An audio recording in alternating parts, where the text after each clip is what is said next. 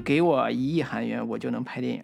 大概折算下来是呃六十万人民币吧。你用最简单的方式和最好的构思，就能完成一部艺术性的作品，并且还能在国际上拿奖，哎这个是对于刚开始学电影的人非常有吸引力的。他这种极端的暴力是带有某种暴力的窥淫癖的，就是人对于血肉模糊的身体的受到受到伤害的时候，尽管你害怕，但是你隐隐的是会有快感。Hello，大家好，Hello，大家好，这里是是准风风乐坛乐坛，我是老如，我是老林。继续跟大家聊最新的影视作品。这次也真的不是最新的影视作品，这次也是我们节目的一个新的栏目吧，影人系列。然后今年也是在电影圈也算是一个多事之秋，很多这种我们曾经熟悉的导演或者是演员，纷纷的离开了我们。然后这次的我们要聊的这个导演，也是我们曾经作为影迷时代非常喜欢的一个导演。然后对于他的离世，我们也是感到非常的震惊啊！就是今年二零二零年十二月十一号刷屏了一个信息，就是韩国导演金基德在拉脱维亚因为新冠炎这个肺炎并发症去世了。我们当时得到这个消息之后，也是感到非常的震惊，然后也是跟老卢一块儿商量说要不要聊一聊这个金基德导演，因为我们跟金基导金基德导演也是有过一些这个非常亲密的接触吧，曾经。你别说的这么吓人好吗？呃，应该叫一面之缘，是我们在二二零一二零一五年的时候，我们在北京参加了一个嗯。金基德嗯做的一个呃叫大师班吧，其实是嗯。在电影创作方面，他所谓的呃跟大家有个交流，大概两天时间嗯。是吧？然后我们在两天之内，因为有一个翻译，女的翻译是范小青教授吧，然后她是那个《野生金基德》这个书的作者，呃，翻译者，翻译者，然后那个跟我们一块儿来，有了两天的叫大师大师创作的交流的学习的机会吧。然后我跟老林，嗯。我们俩都参与了这个班，然后近距离的和金基德有了一次，呃，学习的机会，所以算是是。圆了我们作为文艺青年从两千年以后吧开始看他的片子，然后整个这个青春时代对于一个电影导演的从呃 DVD 时代，从这个影像时代一直到见面，一直到耳亲耳聆听他对电影的理解和创作的过程，这样一个我觉得还是有一点儿呃神奇的一个一个经历吧。对，所以我我们对于金基德都还是有一份特殊的情感在的，所以我们今天就来聊一聊关于金基德的这个生前身后，以及他的一系列的作品，曾经影响嗯过我们的那一系列作品，来做一个整体的一个呃，算是回述。对，嗯，嗯那这个第一个话题其实还是说一说，就是我们各自对于金基德的一个整体的观感吧，以及我们当初是如何接触到金基德的，以及看他看了他早期的那些作品之后，会对他有一个什么样的简基本的一个观感。对，老卢可以简单先说一下。嗯，呃，金基德在我们当年的两千年之后的这个文艺圈或者是电影圈的这个影响力应该是非常大的。从他去世的时候，我朋友圈出现的这个反馈能看出来，就是我朋友圈里边大量的和我同龄的，呃，不管是影迷也好，电影创作者也好，或者是影视工作人员也好，都对他的去世表达了极大的震惊和惋惜，因为呃，他其实在一定程度上是我们对于文艺电影的不一定是启蒙啊，至少是一个在欣赏趣味上的一个非常大的愉悦的来源之一。呃，所以这是一个非常有意思的一个呃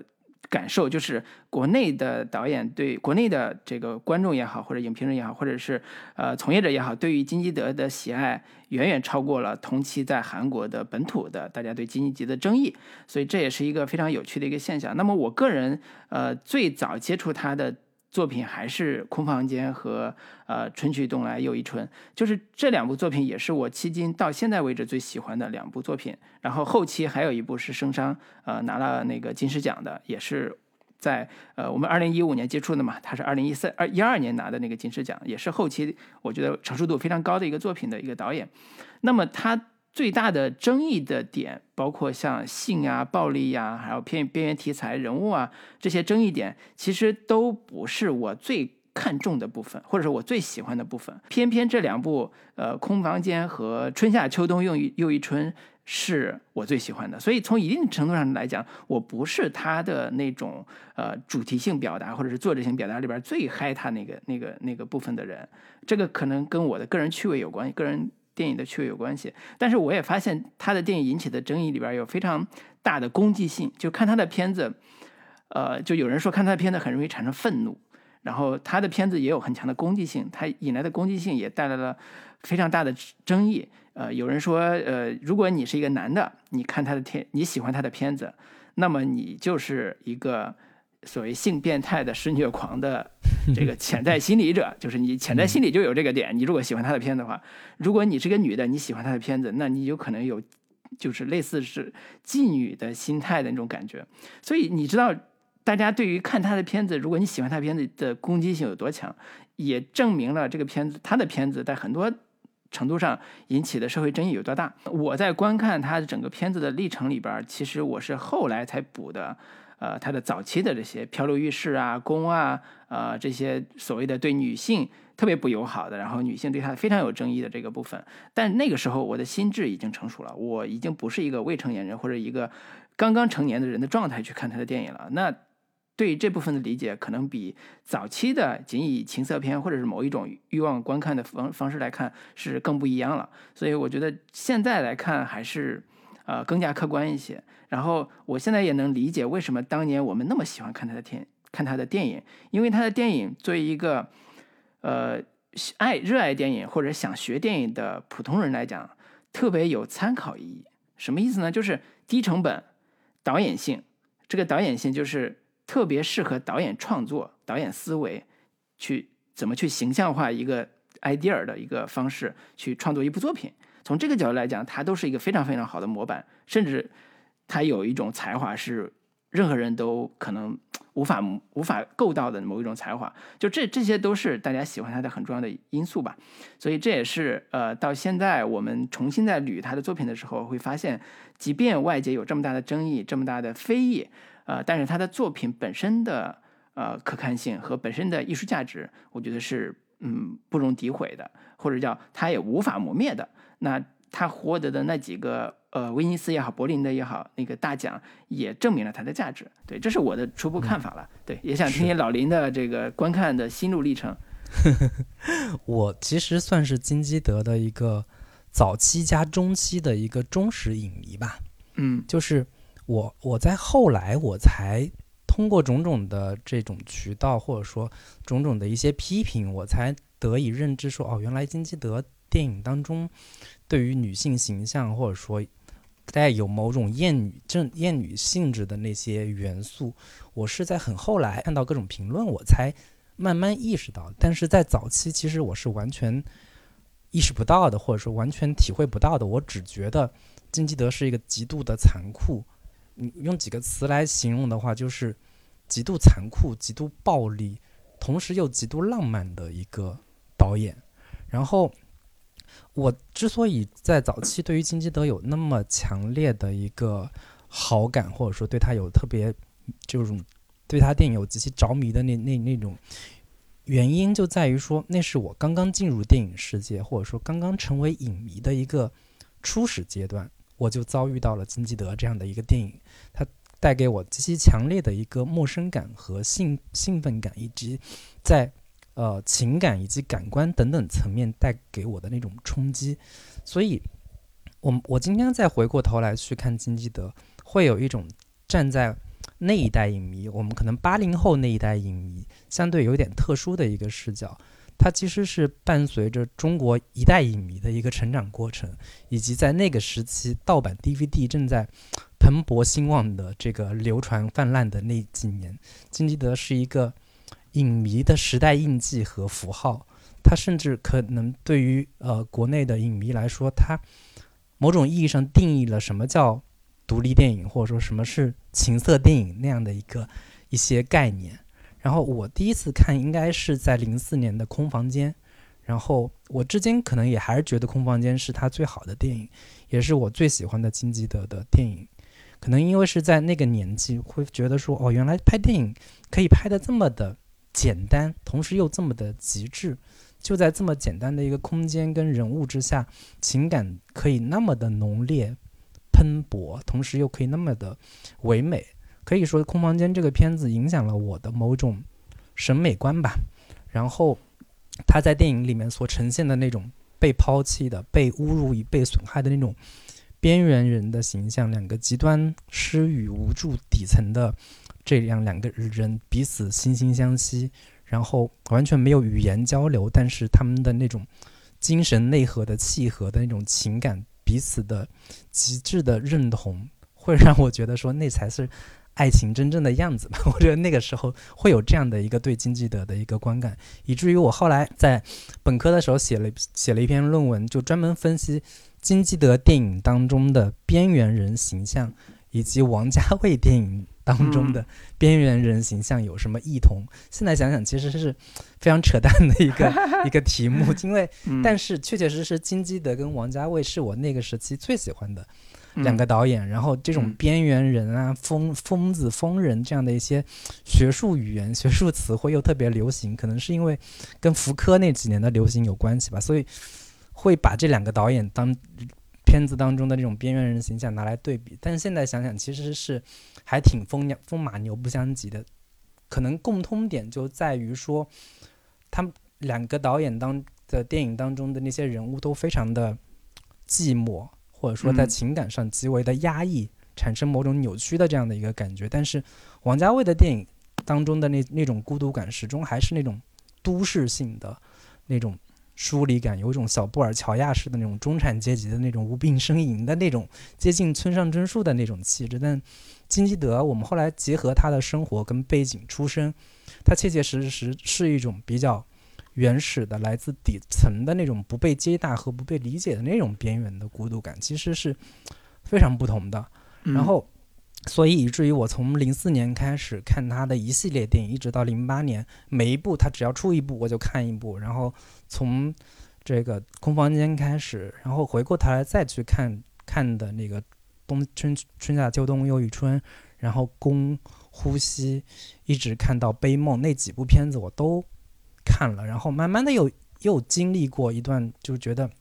哎呀看着有点审美疲劳。或者说，来来去去都是这种特别的极致、残酷、压抑的这样的一些氛围的电影，有一点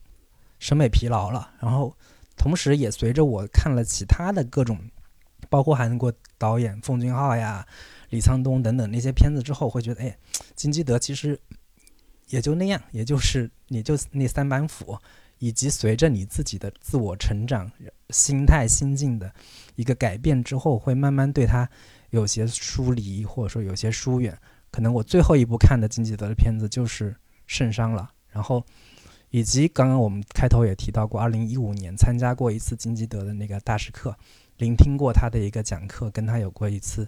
亲密接触之后，会对他有一些更独特的感受。但是，呃，当年的最早的那种心境可能已经不复存在了。然后以至于以至于我现在。因为要做这期节目，我重新回去再看以前看过的那些片子的时候，我似乎又重新找回了说，哦，原来我当初，我当时为什么会喜欢金基德，其实是有理由、有原因的，以及是说，我们在我再回过头来去看他曾经早年的电影，结合他的一个生活、生活阅历、生活背景，知道他从小可能就当工人出身，然后。中学都没有毕业，这样的一个背景，最后能够成为这样的一个拿过最早拿威尼斯就是三大电影节的电影奖项最高奖的一个韩国导演，然后拿过柏林的以及威尼斯的这个最佳导演，能够取得这样的一个成就，我不得不说，不管他身后有多大的争议，但是他在导演层面上的，在影像层面上的天赋跟天才是不容置疑的。我。最后就我我之后会有切切实实的产生这样的一个感受吧。对，这是我对金基德整个观看的一个心路历程。对，嗯嗯，就是在一定程度上，他的黑暗啊，他的残暴呀，甚至他的边缘化的这种角色，呃，你你会你就是你的你的看的时间比我更早一些，因为我对于他这里边的某一些题材，我其实是有抵触的，在在在嗯。很早很小的时候，因为我上大学的时候我也不不到二十岁，就十八九岁那样子，所以我我是会有抵触的。所以这是一个他作品里边非常重要的一个呃，就是元素吧，或者叫它嗯非常重要的一个、一个特征，就是它并不是对人对观众那么的友好，在很多的题材上，就是说你你以为艺术片就是美好的人美好的所谓的这种美美的东西吧？对，不是的啊，人家那个不是嗯艺术片，就是可能老如抵触的那个点，恰恰是我当年喜欢它、热爱它的对原因所在。就是对我我我所认为的文艺片，它就应该是残酷的，就应嗯该是表现底层、表现边边缘的、极其极致的那种情感的。就可能是因为那个年纪，会就是刚刚成为文艺青年的那个时期，然后就是包括当年张艺谋也说过，他们当年看的电影就是要要怪、要要嗯冷、要奇特的的这样的一个心态。嗯，对。嗯但是我们在那次二零一五年，呃，接受这个呃这个大师班这个学习的时候吧，我跟呃我在现场，然后听那个翻译过来金基德当时聊的他的创作历程，还有他对电影的理解的时候，我其实有一种非常非常强烈的感受，就是我终于明白当时我们在呃上大学期间，就两千年之后那一段时间，为什么全中国的很多文艺青年对之趋之若鹜，以及对他呃燃起了对，因为看了他的电影燃起了特别想当导演的这种冲动的。我不太清楚你当时是有、是不是有这种感觉？我当时听的时候，我是越来越清晰的感觉到有这种感受，就是说我们在看他的电影的时候，会发现他的电影很多层面上都是极简的，对，对白是非常非常少的，这种少已经让人觉得说它是一种呃艺术家式的少，就是他明显是有艺术控制的。那这种少到底意味着什么？是塑造了他的艺术风格，还是有一种他更神秘的个人化的表达在里边，还是有什么因素？然后在现场我们才知道说，他当时对于他这部分对白少的理解或者创作的方创作的思路是，因为一旦走入国际市场，你的大量的韩语对白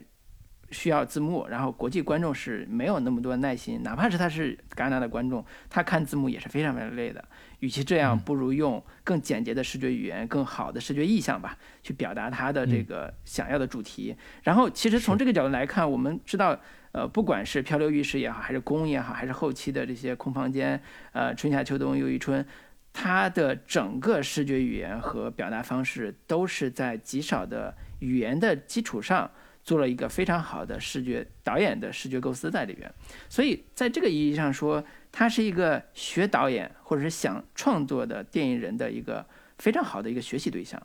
就是如果你开一个电影导演课的话，那他的电影构思、视觉形象构思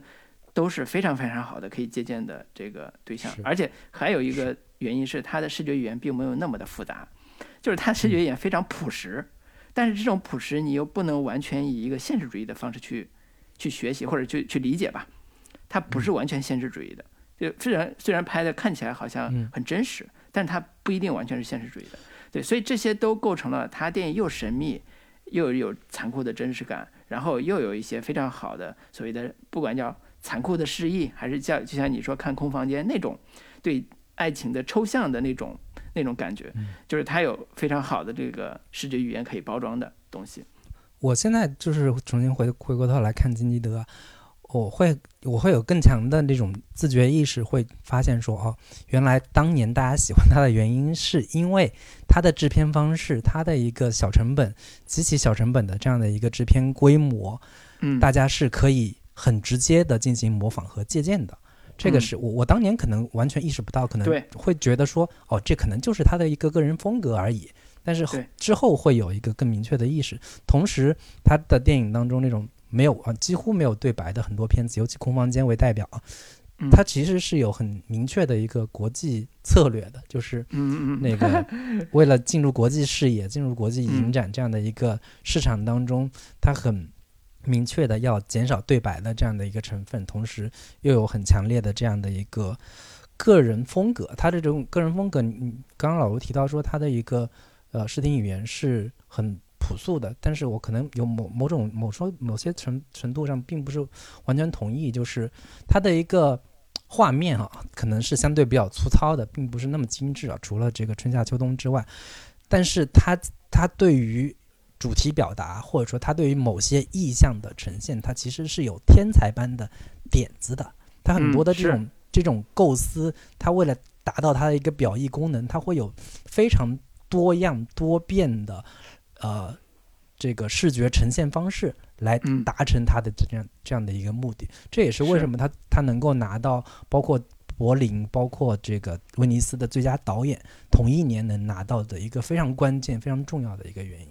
嗯，对。举个例子，就是《漂流浴室》的海报，《漂流浴室》海报是一个女人的一个酮体，然后。它有一个鱼钩，两个鱼钩拼成那个心形，然后嗯，再放在女体女人的身体的后下半截，就非常有寓意性。然后那个鱼钩拼成的心形也是电影里边其中一个桥段，就是非常残酷的一面出现了一个鱼钩拼成的心形的一个桥段，就是他把爱情和鱼钩这样一个非常残残忍的一个一个一个物件儿。然后放在一起做一个并置的视觉处理，所以刚才为什么说它是导演学习的非常好的教材？就是它的视觉化语言虽然很朴素，就像你说的，它但是它的呃抽象能力非常强，它的表意功能和主题性表达又非常的准确，所以这也是他天才的一面，就是他能够在导演这个层面上能够拿到那么多奖，也是因为这个原因。然后呃，他的所有作品作品剧本全是他写的。这也是在作者性电影里边也是非常有个人化，就跟李沧东一样吧，就是非常个人化的一面。然后刚才也说了，他的那个作品大部分都是低成本、超超超低成本做的。然后我们在当时上课的时候，老呃，他好像讲过一个桥段啊，就是说你给我一亿韩元，我就能拍电影，大概折算下来是呃六十万人民币吧，反正不到一百万。就是当时觉得非常不可思议啊，一百万人民币。怎么可能拍一部电影啊？但是对他来讲，一百万足够了啊！就是对他要拍一部电影的话，一百万足够了。所以这是好多喜欢他的电影创作人特别佩服他的一点，就是你用最简单的方式和最好的构思，就能完成一部呃艺术性的作品。对对，非对很多导演都有非常有启发性。并且还能在国际上拿奖，这个是对于刚开始学电影的人非常有吸引力的。到底怎么样才能拍出一部 能在国际上拿奖的电影？这个是 非常重要的。对你说到拿奖，其实也是经济的一个特别大一标签儿，就是他的作品在国内的无论从票房、口碑都不是特别优秀的，但是在国际上频频拿奖。刚才提到了那几部，呃，拿柏林最佳导演的和拿威尼斯最佳导演的，呃，这两部。呃，在两千零四年吧，都是呃非常优秀的这个国际性的获奖作品，但是在国内又不是那种票房很容易取得成功，然后口碑又特别好的，所以这也是这个人身上非常奇特的一点。然后我们刚才在捋他的作品的时候，其实也可以简要把他作品按照这个思路来捋了一下，就是早期的，比如说像《鳄鱼》是一九九六年的，是他的处女作，然后。同时后边还有野生动物保护区是在法国合拍的，跟在法国拍的。嗯。然后在一九九八年，蓝色大门也叫触记，是他的这个第三部作品。然后第四部到两千年的时候，漂流浴室就已经被国际的呃大大电影节所看中了。他已经参加了五十七届威尼斯电影节，呃，拿了一些小奖。然后自此之后，从漂流浴室之后就开始一步一步登上国际舞台。开始慢慢的成为所谓的欧洲艺术节的常客，然后成为韩国电影，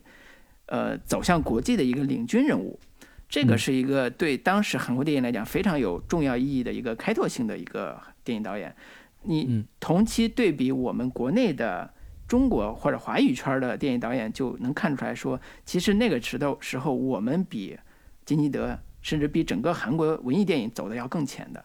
呃，我们一九九三年陈凯歌《霸王别姬》拿了戛纳金棕榈大奖，一九九四年是张艺谋的呃那个《活着》拿了戛纳的评评审团大奖，《花样年华》应该是九九年吧，两千年还是九九年拿的是戛纳的男最佳男演员，所以在金基德能拿这些大奖之前，我们华语圈已经叱咤欧洲三大电影艺术节了，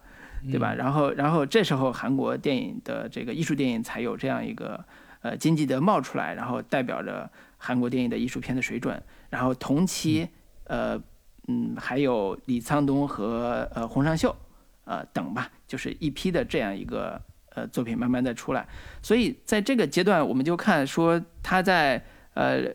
呃漂流浴室之后，呃两千年又有一部实际状况，然后呃在两千零一年有一部收信人不详，也是参应邀参加了威尼斯的影展。呃，这个我们可以等会儿详细讲一下。这个片子也是他的一个非常，我觉得是非常独特的一部作品，因为他是在《收信人不详》里边涉及到一个当下韩国美军驻韩基地，对美军驻韩基地在韩国呃的一个小村庄发生的一些事情。嗯那这个是这个《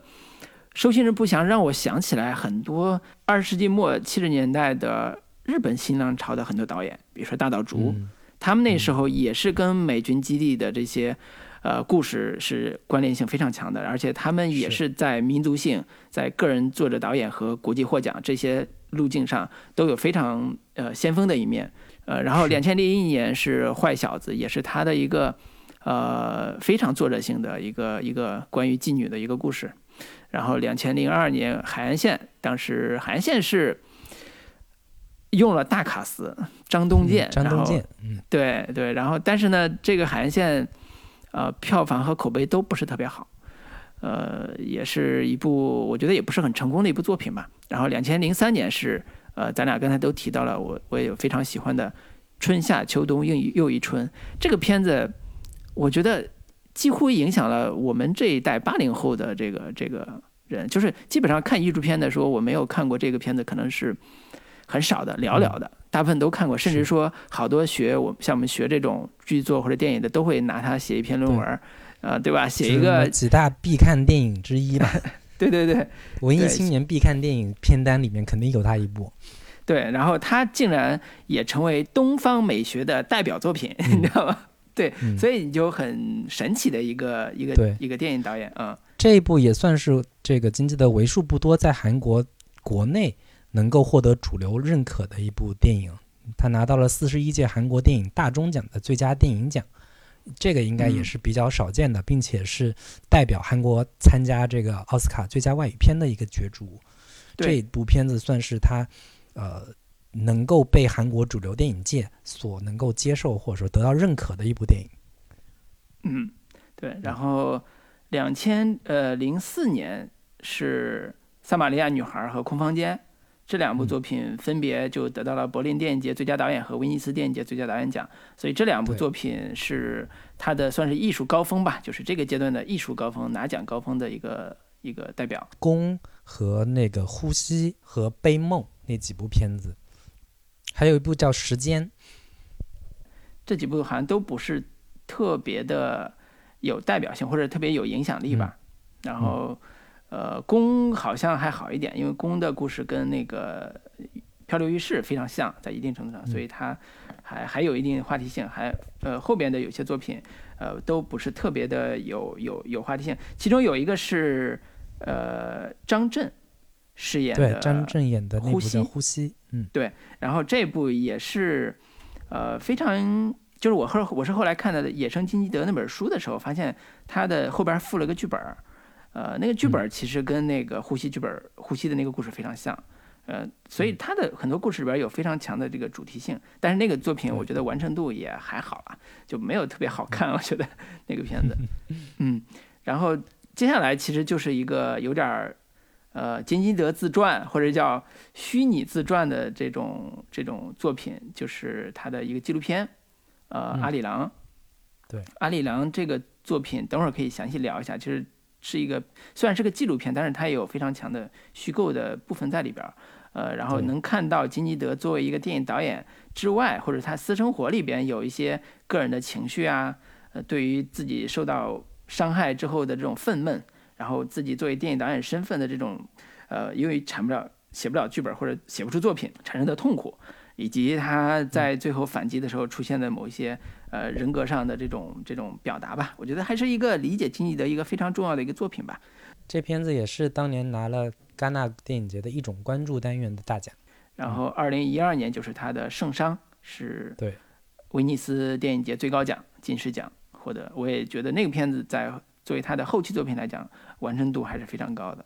对，然后他之后其实这有也有一一系列的电影吧，但是《圣殇》之后我基本上就没怎么看过了。二零一三年的《莫比乌斯》以及二零一四年的一对一，然后一五年的时候非常有意思的是，他受到了国际呃北京国际电影节的邀请，担任天坛奖的一个评委，然后也传出说他这个跟中国电影公司签约的一个项目叫《无神》，然后。后来也就不了了之了，因为他传出各种这个 “me too” 运动当中受到的一个牵连吧，然后这些项目也都是停滞了。然后到了二零一六年，也有一部叫《网》，啊，入围了七十三届威尼斯国际电影节的主竞赛单元，以及它应该是最后一部电影了吧，叫《人间空间时间和人》，这部应该就很少看过了。嗯嗯，对。然后我再补充最后一点就是。呃，刚才捋他的作品的时候，关于两千年之后他的电影开始走向国际市场以及大爆发，其实跟整个韩国电影的呃历程是紧密相关的。因为在九八年开始吧，然后金基德他参与了林则全、李沧东、姜帝圭发起的光头运动，也是在那个时间点上，韩国电影人开始加入到反对政府为了加入 WTO，然后呃好莱坞电影入侵，然后带来的他们国产电影的损伤，所以他们要为国产电影去努力。同时，在审查制度上也开始去抗争，最后完成了一个呃创作自由吧。这是在光头运动产生之后，呃，在两千年以后，韩国电影从市场化，从生死蝶变，呃，从那个纯特别商业化的这个作品开始，以及同时他们文艺片这条创作路径上，也同时叫双开花吧，都有了非常好的一个一个韩国电影叫井喷式的爆发的这样一个历程。对，所以这这个是金基德这个作品在走向国际的时候，韩国整个电影市场相应的一个发展脉络。这个跟我们去接触韩国电影的这样的一个历程，其实也是同步的。就是我们在看金基德电影的同时，其实韩国的那一系列导导演的作品也都是被我们慢慢所接触到了，包括这个奉俊昊呀，包括李沧东啊。然后以及其他的很多，包括像什么姜迪圭，可能更更早之前的一一批导演了吧，洪尚秀等等的那些，这个韩国电影已经是我们这一批这一代的影迷，就是一代人的一个记忆吧。包括像老男孩这样的一些片子，其实是跟当年看金基德是几乎是同步在被流传、被在被传播的那一批韩国电影。对，所以从一定程程度上，我们。国内的电影观众或者电影爱好者，对于韩国电影在两千年之后的这些巨量作品，应该是非常熟悉的。呃，然后对于金基德个人的这个电影作品，呃，也是非常熟的。但是可能很多人，包括我自己，可能有的时候未必会把金基德放在整个韩国的电影导演序列里边做一个并置。包括他跟洪尚秀，他跟李沧东，就是因为我们很明很明显的感受到说，金基德电影跟那一批。我们刚刚说到的这个奉俊昊，他们那批导演的风格或者说气质是有点格格不入，甚至是完全不一样的。就是他的一个不同，就相当于是王家卫之于香港电影这样的一个 一个一个，就是他的一个艺术，他的一个异类的这样的一个程度吧。嗯嗯，对。所以呃，刚才也想说，其实，在呃韩国整个电影的圈子里边，金基德绝对是一个异类。然后用“野生金基德”来形容这个导演，完全都不过分。就是他是野小子，他的成长路径有非常野，他又是偏独立电影和这个作者电影的这个序列里边，而且他跟电影圈又经常有一种剑拔弩张、弩张的这种这种状态。呃，比如说他在那个电影上映的时候，同期那个《汉江怪物》也上映，然后他就批判说，《汉江怪物》就是电影界的怪物，因为电影院线的那个排片都给了他。然后我的电影就上就是没有任何人来看，就是 你你理解这种微妙的这种趣味，就是呃对他来讲，本国电影市场对他不公平。这个可能我们国内的文艺片的导演在大概两二零一零年也遇到过，也有啊某导演也是发生，对也发生呃这个包括那个谁谁谁嘛，这个也也王小帅也发生说这个事儿，对，所以这也是一个呃基础的他的一个序列。但是在呃文艺片韩国文艺片导演里边，金基德也并不是一个跟文艺片导演他们很容易做一个做一个比较的。比如说他跟洪尚秀，他跟李沧东，呃，都很难有有融合，或者你很难看到他们有有这种互相影响的部分。对，所以嗯这也是非常奇特的一个一个一个电影作作者的现象。如果是，呃你看过阿里郎的话，那你我觉得是能理解他为什么是这个样子。嗯，他他他在那个阿里郎里边真的像一条野狗吧？这可能有点负面的描述啊，但是的确非常像一条无家可归的野狗，然后在肆意的去去去去，呃，咬牙切齿的去对着某些虚空的东西在在呐喊什么之类的，反正就就狂愤吧，就是有点那种感觉。对，嗯所以呃，我们今天聊他的片子的话。可以就代表性的聊一聊，然后中间可以穿插一些我们对他的作品也好，对他的呃导演身份也好的一些评价和看法。行，那我们就从他早期的几部片子开始说起吧。那个，其实我可能，嗯，早期的那几部电影，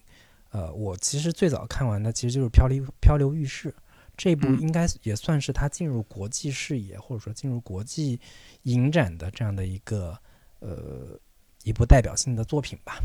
然后这嗯。部片子，我觉得很重要的一个点，或者说很很核心的一个意象或者说元素，其实就是水面上的房间，或者说在水水面上的建筑物这样的一个概念，被他从这部片子开始用到了后面很多的这个电影，都是以同样的一个意象作为，起点来进行创作的，包括春去呃春春夏秋冬又一春里边儿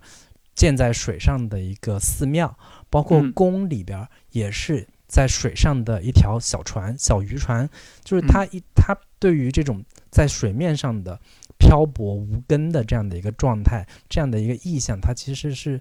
非常的着迷的。然后这片子我我之后就没有没有再看了嘛。然后我能够留下来的唯一的一个印象，也是最为大家所津津乐道的一个这个画面，就是鱼钩塞到这个女性的下体的这样的一个场面吧。这个也是可能当时种种在地下流传的所谓情色电影的一个，就是在国内影迷当中所流传的情色电影的一个代表性的一个作品。然后它的那个封面又是那么的具备挑逗性和诱惑性，以至于我相信很多人就是在看这个片子的时候，并不是就是呃实实在在把它当做一部艺术片来看，其实可能是真的当做一部色情片来看，但是在看了之后会觉得有一点失望，有一点这个被骗了的这样的一个感觉。对，我不知道老卢现在你你我你好像是重新再看了一遍这部对对对对，准确的说，我是呃无数次的知道这个故事，但是这是我呃第一次完整的把它看完。呃，为什么呢？就是我我等我等我呃看完他的那个春夏秋冬之后，我对于他早期的这几部，一看故事故事梗概，我都不是特别想看，因为我对那个场面是有一点点抵触的，就是我我不太想看那种场面。然后呃，因为那时候我年轻，说实话，那时候我还特别小，你知道，我害怕，你知道吗？所以嗯，而且我不是无数次提过，我曾经因为看了《发条城》，出现了大概一个星期的剧烈的不适感。对，所以所以你知道我的心理是很脆弱的。那呃，这个漂流浴室，我这次串的时候，呃，首先就像你说的，真的，他对于场景化处理它的主题，简直是作者性到底了。就是 他已经找到了一种处理它视觉符号的一种一种特别强烈的一个道具或者舞台。这个舞台就是一个场地，这个场地最好是半封闭的，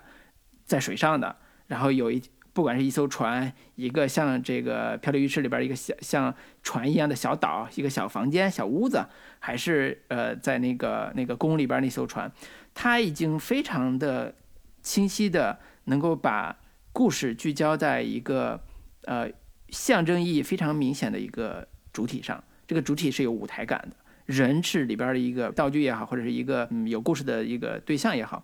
然后这个里边。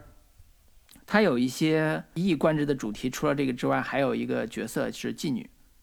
嗯我觉得妓女是他在故事的几乎每一部里边，几乎每一部啊，当然空房间可能没有，就是一个特别重要的一个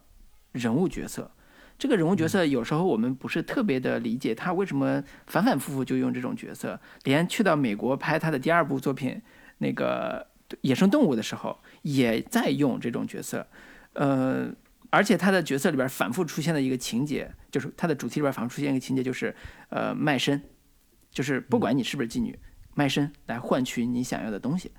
啊、就是女性用自己的肉体去换取物质的东西，或者是某一种利益。这个主题一直以来是他一直在表现的。你可以把它想象成说，哎，那导演是不是因为这个想拍一些情色的东西？但是，呃，很多片子里边，他对于这种情节用了不同的主题。主题的走向，或者是他表达的东西不一样，你会发现他对于这种角色的呃书写，其实在一定程度上是有一种呃反抗的感觉的。我不知道这个反抗用的词用的对不对啊？呃，因为他一方面用这个词描写一种呃卑劣的呃人的生存状况，就是你说底层也好，说他不堪也好，说他卑劣也好，都是一种人的生存状况。然后在这个情况下，他出卖自己的肉体来换取东西，然后这个这个情境里边，他并没有任何的呃道德感。就是导演在处理这时候，他不会把道德感强加在这些人物身上，他就像说我今天去工作一样，呃，换取一份薪水一样去完成这个事儿，他没有那么强大的感，而且他往往把这种呃换取通过肉体来换取物质的这种方式来转化成爱情，嗯，他大量的用这种反差式的写法来写爱情的呃残忍、爱情的残暴、爱情的这种。欲望驱动的这种不可琢磨的野性的东西，所以这这这种在《漂流浴室》里边是比比皆是的。中间出现了强暴的戏，有有非常残忍的这个暴力的戏，有性欲的戏，呃，这些都是他在后期大量出现的这种情节和主题。对，所以在一定程度上，《漂流浴室》就是他在整个视觉的或者整个作品的主题性上、作者性上的一个算是早期代表作品吧。对，嗯。算是他的一个奠基之作吧。其实，如果我要用一个词来概括金基德所有电影的话，我觉得可能就是情欲，就是情欲这这个概念是他所有电影里面都在处理，并且是非常深入的进行刻画的一个呃母题性的一个东西吧。就是每一个人都都要在他一生当中处理好自己的跟情欲之间的这样的一个。搏斗，或者说在情欲海翻沉的这样的一个一个主题，你你不管是看他早期的这个呃漂流浴室也好，收件人不想也好，包括空房间里面春夏秋冬里面，全部都在处理关于一个人的情欲到底应该如何释放，一个人的情欲到底是如何这个得到一个还就是释放的一个出口这样的一个一个一个主题点吧，对。然后空房间之后，我觉得，呃，他早期的作品当中，我我觉得可能最具代表性的，可能就是二零零一年的这部《收信收信人不详》这部片子。其实，嗯，这部片子我是现在最近是重新再呃拉了一遍，然后我会对他有有一个比较呃不一样的一个观感吧。这部片子应该也是他在豆瓣上评分第二高的作品，评分最高的其实是《春夏秋冬又一春》那部嘛。那八点，我记得是八点五分这样的一个分数，然后收件人不详是八点三分，这个也是他口碑特别好的一部电影。然后我现在重新再看这个片子的时候，我会觉得这可能是金基德野心最大的一部片子，除了圣殇之外啊，然后也是他比较独特的一部片子。就是在以往的我们看到了，不管是漂流浴室也好，春夏秋冬也好，其他那些片子，它会有很强的那种假定性。或者说很强的那种抽象的预言感的这样的一个电影，但是《收件人不想不详》是他最写实的一部电影，以至于我现在重新回过头去看的时候，我会觉得这好像不太像是金基德的电影，它更像是李沧东的电影。对，就是虽然李沧东的电影不会像金基德那么喜欢用一些那么边缘的那种人物和情感，但是那个这个片子里面当然也还是有那种暴力啊、极端情感的。一贯的金基德的这样的一个质感，以及极其残暴的对于肉、对于身体、对于肉体的这种摧残的自残，以及残残害别人的这样的一些意象，你可以确定哦，这是金基德的电影，以至于他在故事开头还特别标明说，本片没有任何动物受到伤害。对，然后这部片子是讲述在关于呃韩在韩国的美军基地这样的一个周边一群。呃青年男女他们的一个生活状态，他们的一个情欲得不到这个释放和抒发的这样的一群人，包括一个是母亲跟美国黑人生下的一个小孩儿，一个混血的这个呃。男人、男孩的故事，以及一个眼睛好像是有白内障还是怎么样，是小时候被他哥哥给打伤了，嗯，然后一直有有一只眼睛，有一只眼睛是看不见，对对，有一只眼睛独眼的一个女孩，以及是暗恋她的暗恋这个女孩的一个画家和一个杀狗的这样的一个老板，对，就是。你在看的时候，呃，一开始我会觉得确确实实这可能不太金基德，但是你仔细看下来，这确确实实又是金基德一贯的那些主题的表达，包括那种，呃，对于这种极端有是有一些恐怖的那种那种质感的一个呃这个刻画，比如说那个只有一只眼睛的，然后那个眼珠子只有没有眼珠子只有眼白的这个女孩的制造的那种恐怖片的那种质感，以及。他对于很多当时的，或者说他就是金基德心目中的韩，就是韩国本土的一个呃文化，或者说本土的一些这个呃话题，比如说韩国人吃狗肉这个这个点，杀狗的这样的一个点，以及美军。呃，强暴韩国少女，或者说美军引诱韩国少女的这样的一个话题点，以及美军在军队里面吸大麻这样这样的一些话题点，其实我这次重新再看的时候，有一个点倒是我在第一次看的时候没太注意到的，就是他有某种对于美国人其实跟当地的这些年轻人有相似的压抑，或者说相似的一个。处境的这样的一个描写，这个是我这次看的时候会印象比较深刻，就是他从这个美国人的视角来讲述说，我也不想来这来这个鬼地方，这个鬼地方太压抑了，我实在是受不了了。然后我我我也想跟这个，我也有情欲要抒发，我也想找一个女孩，我也不想被别人抛弃。就是他跟那个韩国女孩的这样的一个情感发展，其实是一个。孤独的内心极度缺乏关爱的这样的一个年轻人的这样的一个视角来出发，去描写一个驻韩基地的美国人的情欲状态。这个是我这次看的时候还觉得跟我之前观看的那个感觉是不太一样的。对，这是我还还还挺震惊的一个一个点。对，嗯，对。然后呃，刚才提到收信人不详这个电影，它是美军基地的故事嘛，然后。呃，我刚才也提了，说那个他的电影里边经常出现妓女啊这种形象。其实，在韩国的这个美军基地附近，就有一个地方叫呃梨泰院。如果大家看过最近有部韩剧叫《梨泰院》的话，可能知道梨泰院这个非常繁华的这个地方。呃，因为在美军驻韩驻日的这个历史里边，都有非常多呃冲突。关于这个买买春事件呀，关于伤害这个强强奸女女女女女性啊这种事件，一直都是一个特别，呃，就屈辱的一个民族性的一个事件。我觉得不论是日本人还是韩国人，在当年那个时代，是对美国人又爱又恨的。然后在一定程度上，他们会把自己比作妓女。我觉得这种是电影导演在创作的时候有。潜不管是潜意识还是有意识，就是他会把国家和个人的某一种情愫联系在一起，然后做一种被伤害、被侮辱的这样一个处理啊。所以在《收信人不详》里边，我因为我那是我非常早之前看的这个这个片子，有些印象可能都不太深了。但是呃，关于杀狗也好，关于那个呃。一直以来，那个男主人公，呃，他的所谓的美国爸爸的来信这个事上，为什么叫收件人不详？是一直因为他妈妈一直渴望当年抛弃他们母子的这个爸爸，就是美军士兵能够接他们过去。然后这个美军黑人士兵啊，就是所生下他的主人公这个这个设定，就是一直有这样一个想法，然后所以一直往美国寄信。但是每次都会被退信，因为收件人不详，就是查不找不着这个人，所以这是一种跟美国和韩国关系有一种民族性的这种表达在里边的。我觉得这个其实特别像李沧东，他不太像这个 这个金基德的原因也是这样，因为我觉得金基德电影里边很少涉及到当下的政治问题，虽然他当年也参加过什么光头运动啊，然后争取权益啊，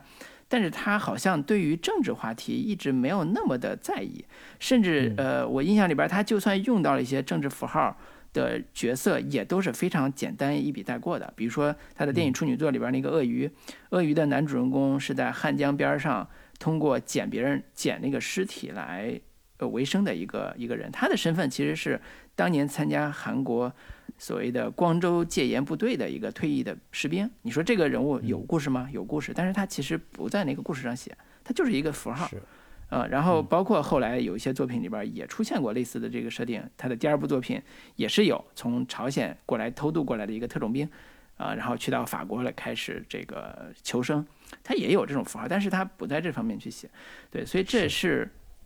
呃，收监人不详在他的整个序列里边，我觉得，呃，非常有独特性的。一点也是让我觉得它特别像美国，呃，就是当刚才提到的日本新浪潮时期，大岛竹啊，他们那波人对于美国、对于自己的民族性的一些一些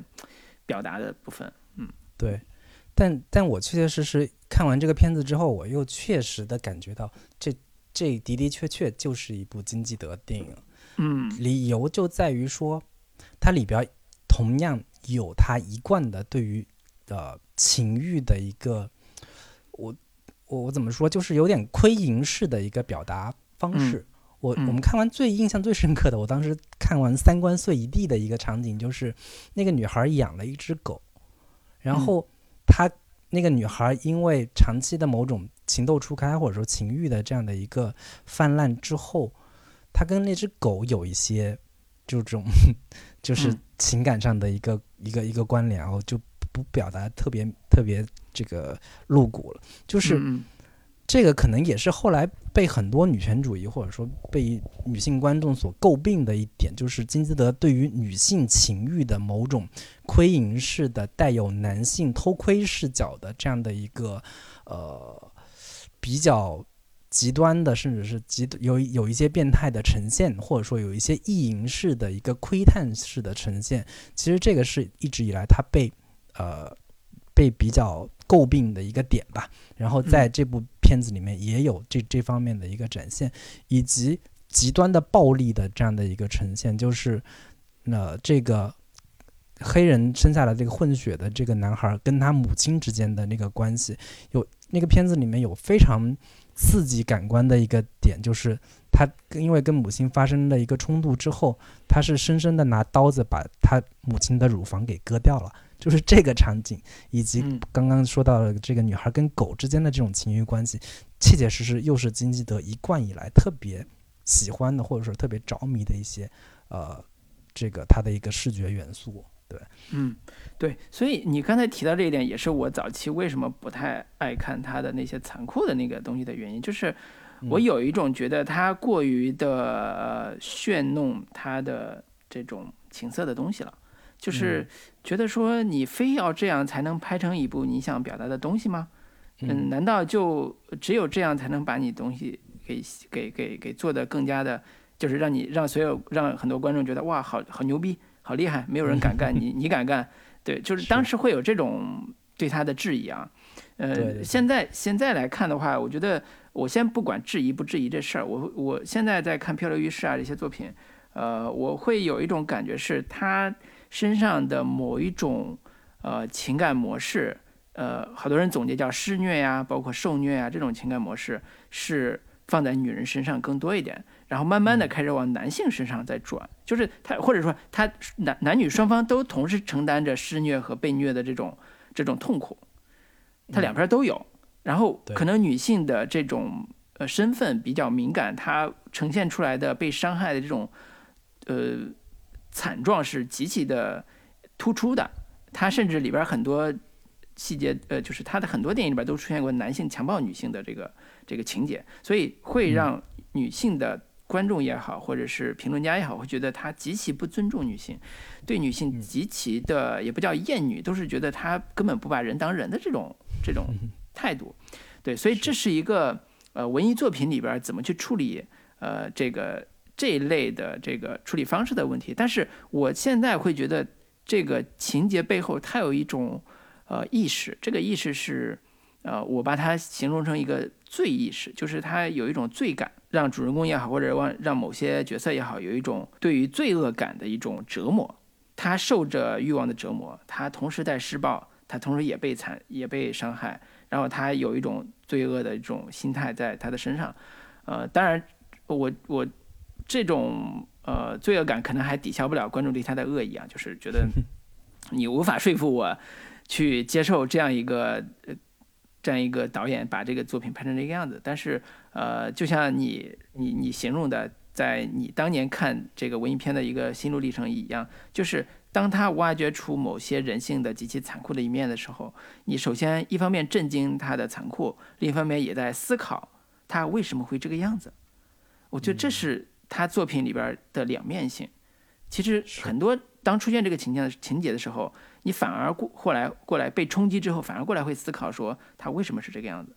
他想表达的东西到底是什么，而。很多人如果用一种特别不恰当的话说，是隐者见仁，智者见智。我这个话非常不恰当，但是我觉得的确很多人就是冲着那个镜头去的，就是冲着那个那个场面去的，这也无可厚非。但是在解读的过程中，或者在理解的过程中，可能会有更多的让他看完思考的部分。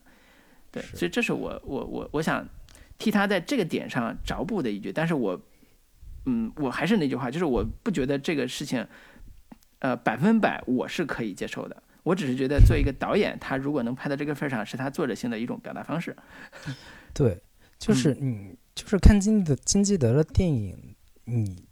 你首先就是得有这样的一个心理预设，就是他就会就是会出现这样的一个非常极端的、非常重口味的、非常呃有一点暴力剥削性质的这样的一些场面、场景跟画面。你如果没有办法接受，那你就不是他的受众，那你就不要去看他的电影。就是这种同类型的导演，其实，在欧美也好，在日本也好，也有很多。包括之前我们也也提到过的，我也比较喜欢的，就是原子温，或者说在这个欧美那边也有像拉斯冯提尔这样的一些导演。就是他们这样的一个重口味的东西，你要是受不了，那你就不是他的受众，那你就不要去看他的电影就完了。那那你就。可能你去看其他的，可能你愿意接受的、你喜欢的这样的一些导演的作品就够了。但是，可能对我而言，我能够从中解读出，或者说从中能够得到一些我想要的一些思考的内容。但是，就是其实说到另一个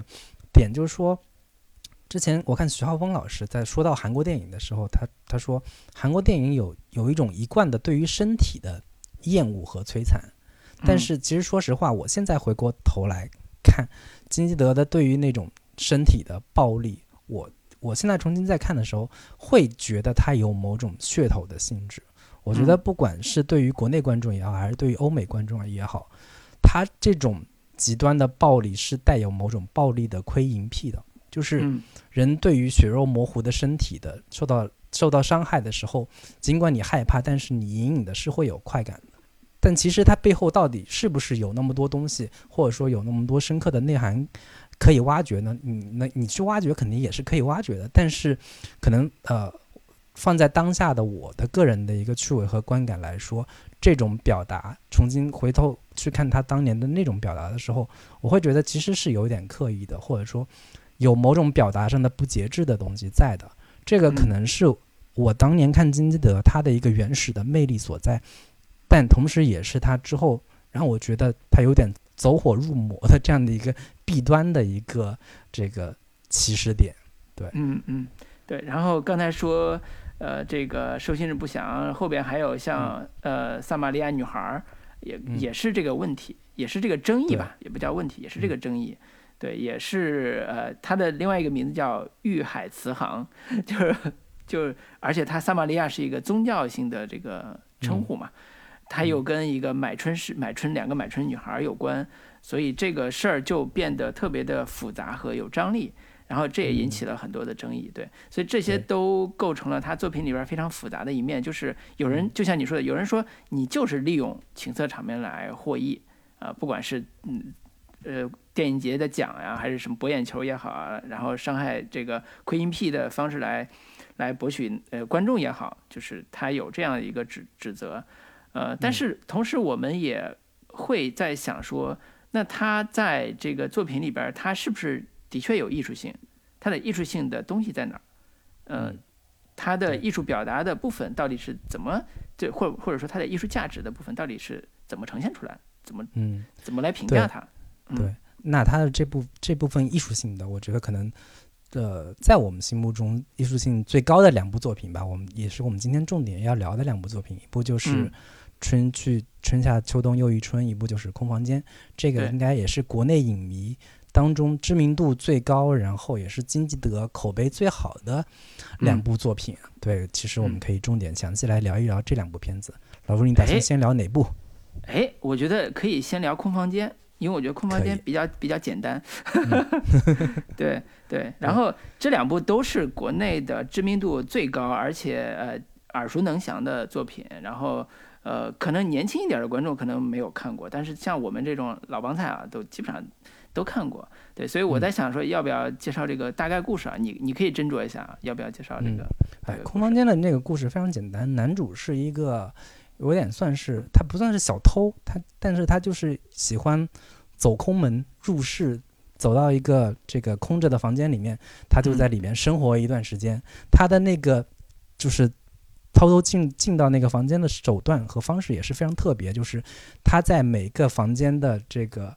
门口，他的钥匙孔的那个地方贴小广告，然后每个地方都贴一张，然后再过一段时间回来看，如果他那个。小广告的那个纸没有被揭掉，就说明这家里没人，他就进去里边，像普通人一样在里边生活呀、洗澡呀、吃饭呀、看电视啊什么之类的。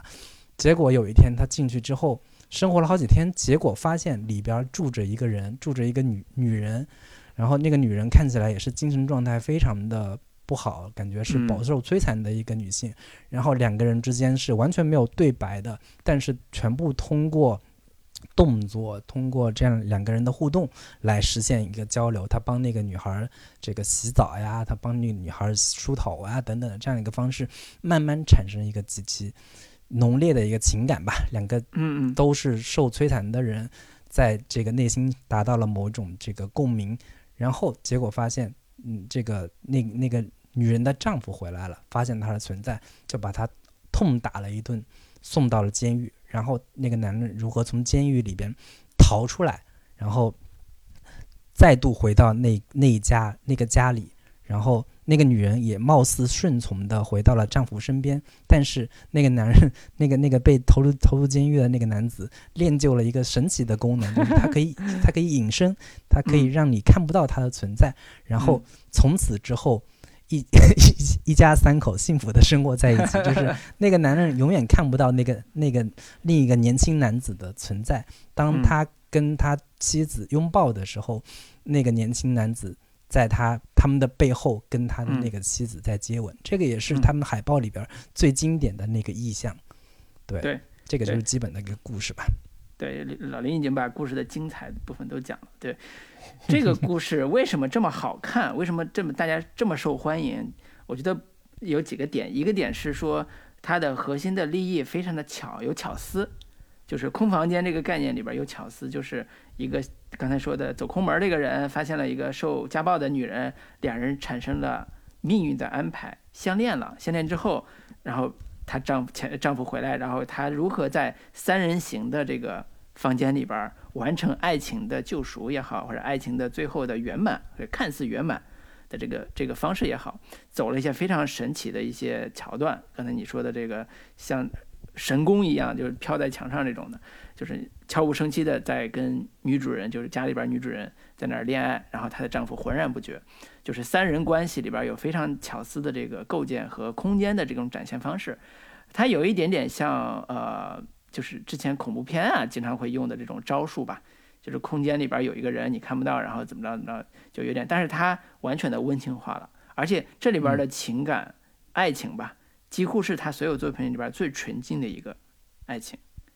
我我我我印象里边，他他的电影里边没有所谓爱情，或者说哪怕是爱情，也是那种。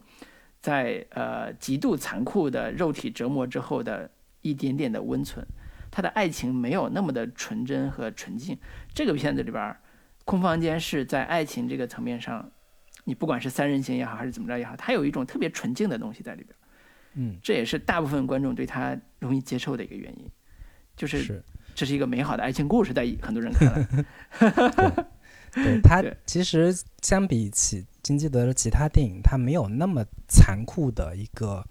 极端的那种让人血淋淋的、让人产生心理生理不适的这样的一个一些元素吧，相对是比较小清新的一部电影吧，在我看来啊。嗯，但同时，这也是我可能我最爱的金基德的电影之一，也是我嗯。心目中可能口味最纯正的金基德电影，因为 因为是嗯，这是我进入金基德电影的一个入口，因此会有一些特殊的感情。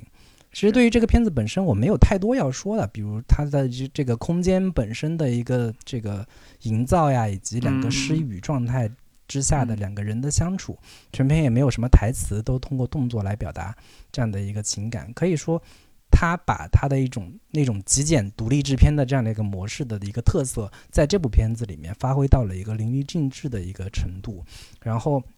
基本上就就一个空间，然后一个男女主角以及她的丈夫和几个警察这样的一个非常少的一个人物，以及金基德电影里面，我后来再去看的时候，会觉得它有很多有一点超现实的一些元素的表达，但是这种这些超现实元素又总是让人觉得还挺能让人信服的。比如说，那个男子就可以躲到另一个人的身体背后，他可以修炼出修炼了之后，他可以让自己。隐身，让抹去自己的一个存在，像一个幽灵似的一个精神体的一个形式活着。用我们用我现在话来说，它就是一种把自己给折叠了，把自己给抹除了这样的一个状态。其实有嗯当中有一场戏，其实还挺震惊的，就是当女主站在那里这个称体重的时候，那个男主也站跟她站在一起，发现这个。这个体重计没有完完全没有任何的变化啊，这个也是非常神奇的一个视觉表意上的一个一个呈现。然后暴力部分其实呃虽然没有那么的触目惊心，但其实也也有。就是我印象特别深刻的就是他用高尔夫球以及高尔夫球杆这个东西作为一个暴力的介质，这个其实是带给我还挺有挺强的一个视觉冲击感的。我没有想过说原来打高尔夫球打到人身上可以有那么强烈的那种。痛感跟冲击力，同时高尔夫球以及高尔夫这个运动本身也是一个上流社会的这样的一个符号，我觉得用在这里也是非常的贴切的。然后，可能对于观众来说，对于一般观众来说，他最大的震撼就在于说，最后的三人行这样的一个三个人生活在同一个空间，妻子以一种回归丈夫身边的方式跟另一个男人进行出轨，这样的一个有点颠覆。就是婚姻关系颠覆传统夫妻关系的这样的一个一个非常呃有道德争议感的，或但同时观众看的时候又会觉得很有那种窥私窥淫的那种那种快感的这个设计，其实是让嗯很多人觉对对于这个片子的结尾特别津津乐道的这个很重要的一个点。对，嗯嗯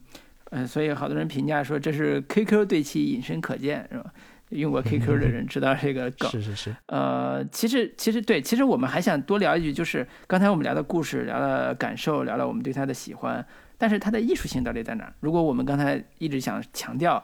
呃，金基德作为一个艺术片导演，他拿了这这个片子拿了那个呃威尼斯的银最佳导演银狮奖，那我们如何评价他的艺术性？如何评价他作为导演的这个创造力？在这个片子里边，其实我觉得。核心的有几个地方，我先说一个，就是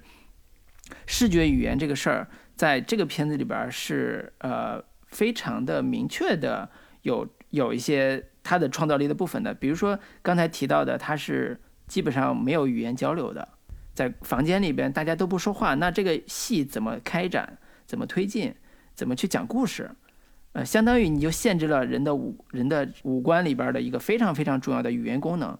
大家知道，电影从默片到进化到有声电影，其实是一个非常重要的一个视听语言的进化。那如果电影在现代的这个呃故事片里边，我重新退回到大家不说话，那这个片子会能拍成什么样子？它会不会好看？它能不能拍成一个非常复杂的人性的故事？那其实这个片子在一定一定程度上达到了，而且它不是像很多艺术片那样以长镜头啊，以这种非常晦涩的镜头语言来讲一个。呃，这种无对白的故事，它还是非常，我觉得可以叫非常通俗的方式，去用一些视觉化的方式，把他想表达出来的关于空房间、三人行这种呃情欲的故事给做出来。所以这在视听语言上其实是一个呃自断双臂，就跟杨过一样自断一条臂，但是我练成绝世神功的感觉。我这个形容有点糙啊，但是大概是这个逻辑。是，我觉得这也是为什么这个应该是呃威尼斯能够给他最佳导演的一个非常重要的原因，就是在这么一个简单的空间里面，空间也不会变化，然后就两个人，然后也没有台词、没有对白这样的一个限定之下，金基德能把这个故事讲述的丝丝入扣，同时又妙趣横生。他把人与人之间的那种情感的交流跟沟通，通过非常细微的一些呃动作，通过非常细微的彼此之间的表情来传达跟交流，让观众完全不觉得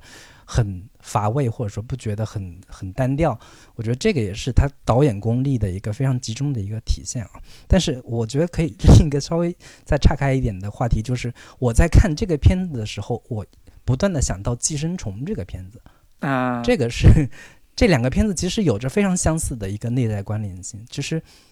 首先其实都他们都是有与阶级话题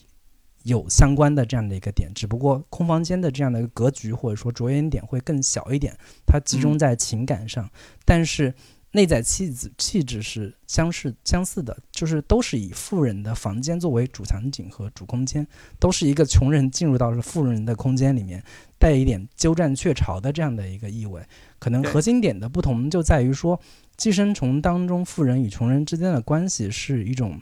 可能呃井水不犯河水，然后富人的单纯，然后可能随便的一个举动就会影响穷人的生活，这种两种两者的阶级对比的这种强烈是非常突出的，但是在空房间里面，这种对比可能没有那么强烈，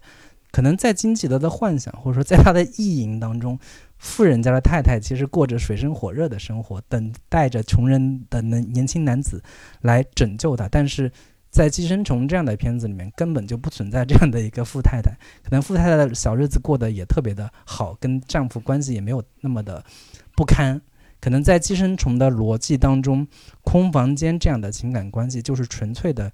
意淫，就是林妹妹是不可能跟家大交大在一块儿的。我觉得可能从这个视角视角。或者说跟这个视点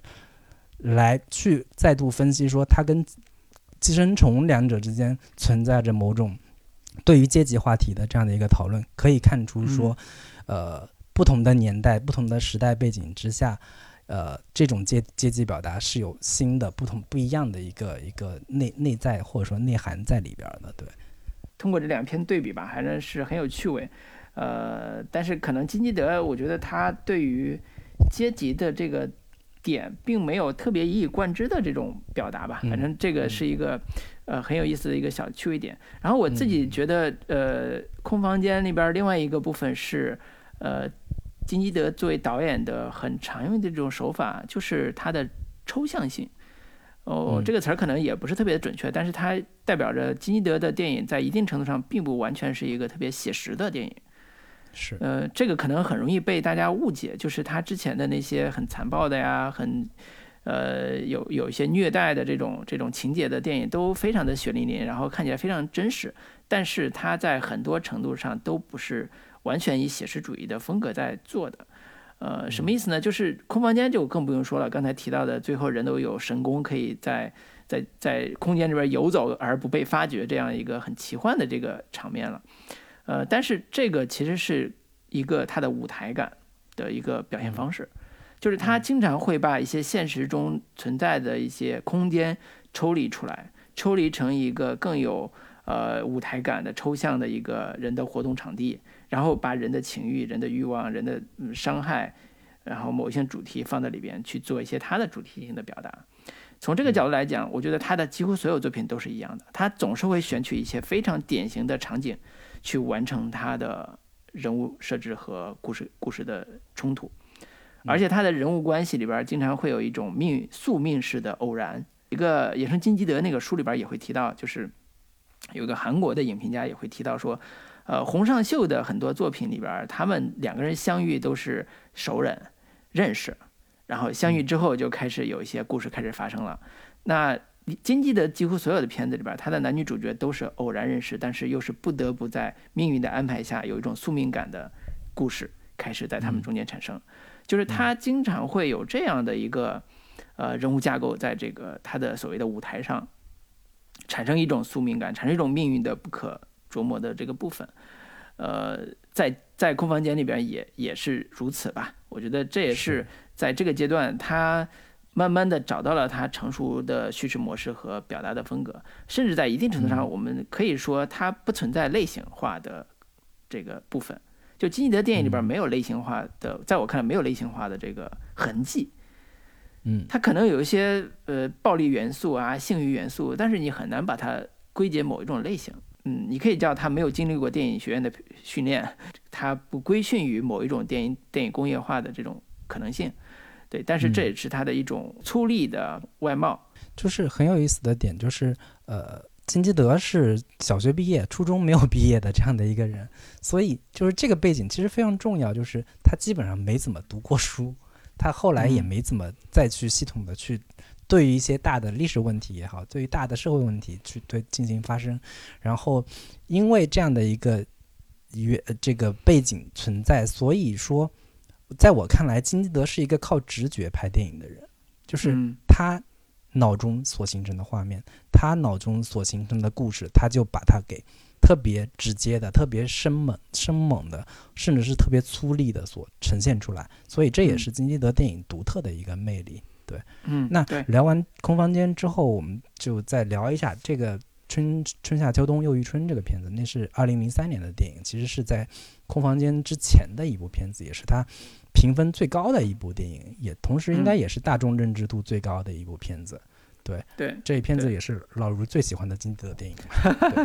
对，这个片子从接受的程度上来讲，它是最容易接受的一个片子，因为呃，刚才提到一个词儿叫“东方美学”，这个词儿很很夸张啊，就是郭敬明导演也喜欢用“东方美学”这个这个词儿，但是它里边有一种东亚文化里边特别重要的元素是禅。禅意或者叫佛教元素，它为什么叫春夏秋冬用于春？就是因为它的电影会划分五个阶段：春天、夏天、秋天、冬天和春天，有一个轮回。那四季的轮回其实印证着一个主人公命运的轮回。呃，那这个主人公就是故事里边一开始的一个小男孩，他是一个佛教呃一个寺院里边的一个呃小和尚。然后他跟他的师傅住在一个深山老深山里边的一个小寺庙里边。这个寺庙非常的奇特，是它建立在一个湖上，一个大山之中，一个四面都就是一个大湖之中飘着一个寺庙。他们生活在那个寺庙之中，有点孤岛的这种感觉，跟《漂流密室》那个孤岛是意象是几乎是一样的。那在这个孤岛上，然后小小和尚和那个老和尚两人其实生活的还挺开心的，其乐融融的。然后小和尚经常会划着船，然后到了河对岸，到了那个湖对岸，然后到山上去开心的玩耍。他做的最喜欢做的事情就是在鱼身上绑个石头啊，在青蛙身上绑个石头啊，然后看他们痛苦的在水里挣扎的样子，非常开心。一个少儿的残忍的这个画呃这个画面，呃跃然纸上，就是我们小时候也经常干。然后，但是呢，这个老和尚发现之后，就对他，呃，产生了惩戒，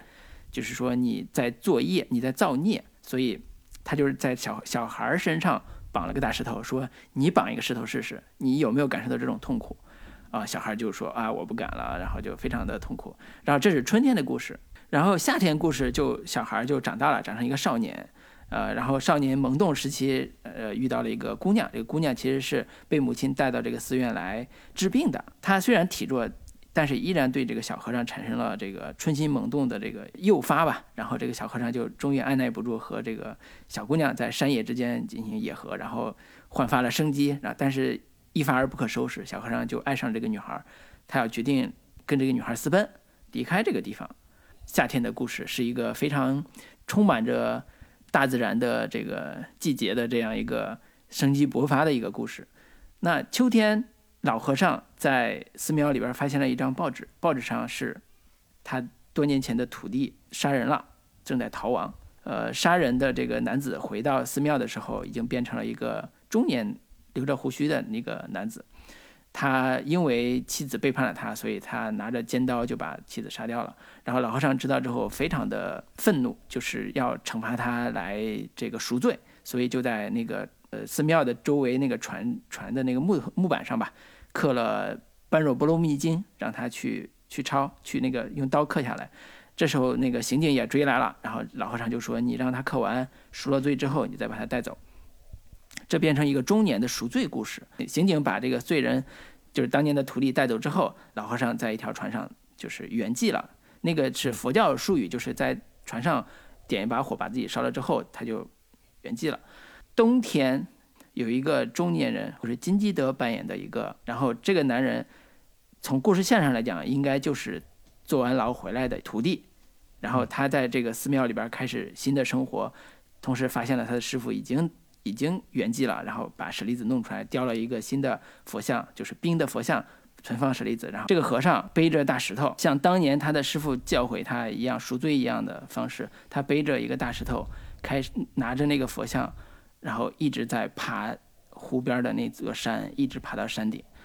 这个过程就像那个青蛙被石头压着一样。在水里挣扎一样，非常的痛苦。他的肉身在经历经历非常大的摧残和折磨，但是他的罪恶是不是能得到缓解和救赎？呃，这是我们看到的一个场面，开始安心的生活。但是，呃，妈妈带着一他的儿子来找和尚，说只能遗弃他。然后这个说完这个交代完之后，这个妈妈就那个跳跳河自杀了。在冬天，这个孩子就失去了他的母亲，这个和尚只能养育这个孩子。然后，这是冬天的故事，就在这样一个罪恶救赎的过程中结束了。最后一幕是非常非常短的，然后春天来了，呃，新的一年又来了，春天来了。然后这个当年他收养的这个小孩也长大了，还是他小时候的模样。那个小孩依然是故事一开始春天那个小孩的模样，但是这个老和尚的身份的这个人已经变成了我们刚才说的冬天的那个，呃，从牢饭回来的这个徒弟的这个样子。然后这个小和尚呢，又干了一个什么事儿？又把那个鱼嘴里塞着石头扔到河里边儿，开心的看着那个青蛙和鱼在水里边挣扎，然后笑出声来。然后这就是故事的结尾，就是一个轮回的宿命的，然后又带着禅意和救赎的一个故事。啊，没事儿，我回头会剪的。冗长的一个介绍，对。就是这个这个电影应该是呃我我看过之后是觉得这是金基德电影。就是比较有结构意识的一部，相对或者说比较完整的一部电影吧。就是春夏秋冬这样的一个故事结构，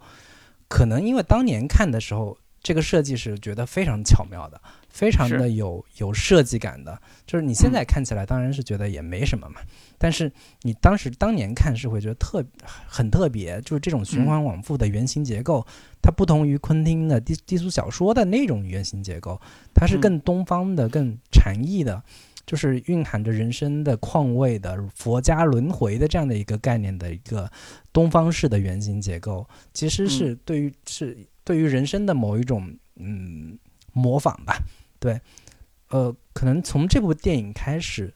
金基德就开始一再的使用一种叫摩比乌斯环式的这样的一个故事结构，这样的故事结构可能放到现在都觉得已经是非常烂套的、非常俗套的一种。呃，设计了，但是在当年看的时候，觉得有种惊为天人的，有一种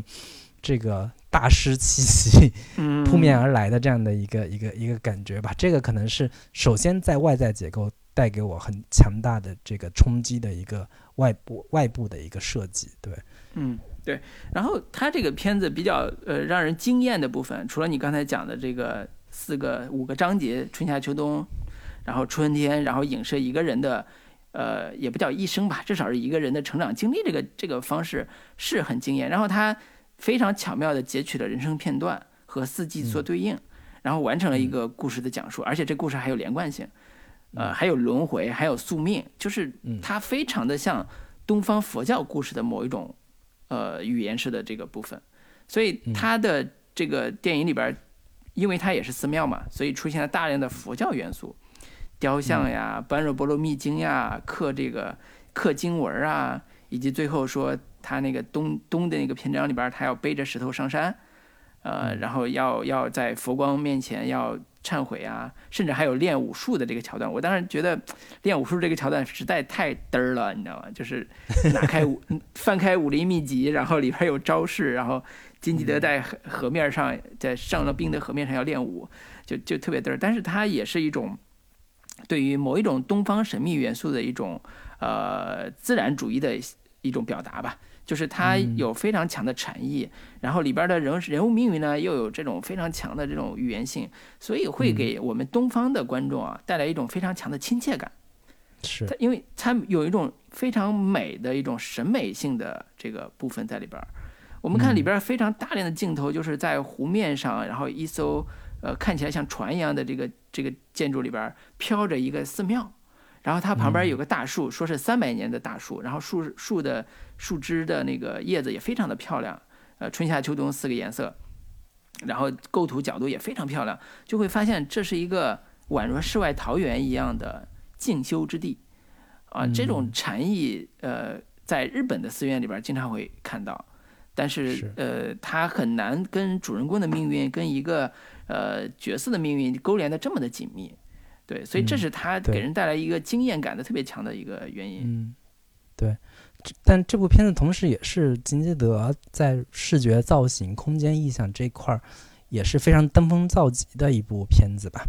对我后来看徐浩峰老师分析这这部片子的时候说，水上浮庙是不太可能真实存在的，因为出家人要长期打坐，湿气太重，对于身体不好。而且风铃容易招鬼，在水上也容易招来水鬼，但是在现实中不成立，在视觉上是成立的。对，这个也是这个徐浩峰老师非常有意思的一个分析啊，就是他这个片子里面有大量的非常有意思的这种呃点子或者说设计，比如说他在那个庙水中的浮庙前面。专门设了一道门，这道门其实根本没有没有任何的实际功能跟实际的这样的一个作用，但是他用了这样的一道门，就给这个片子，就给这个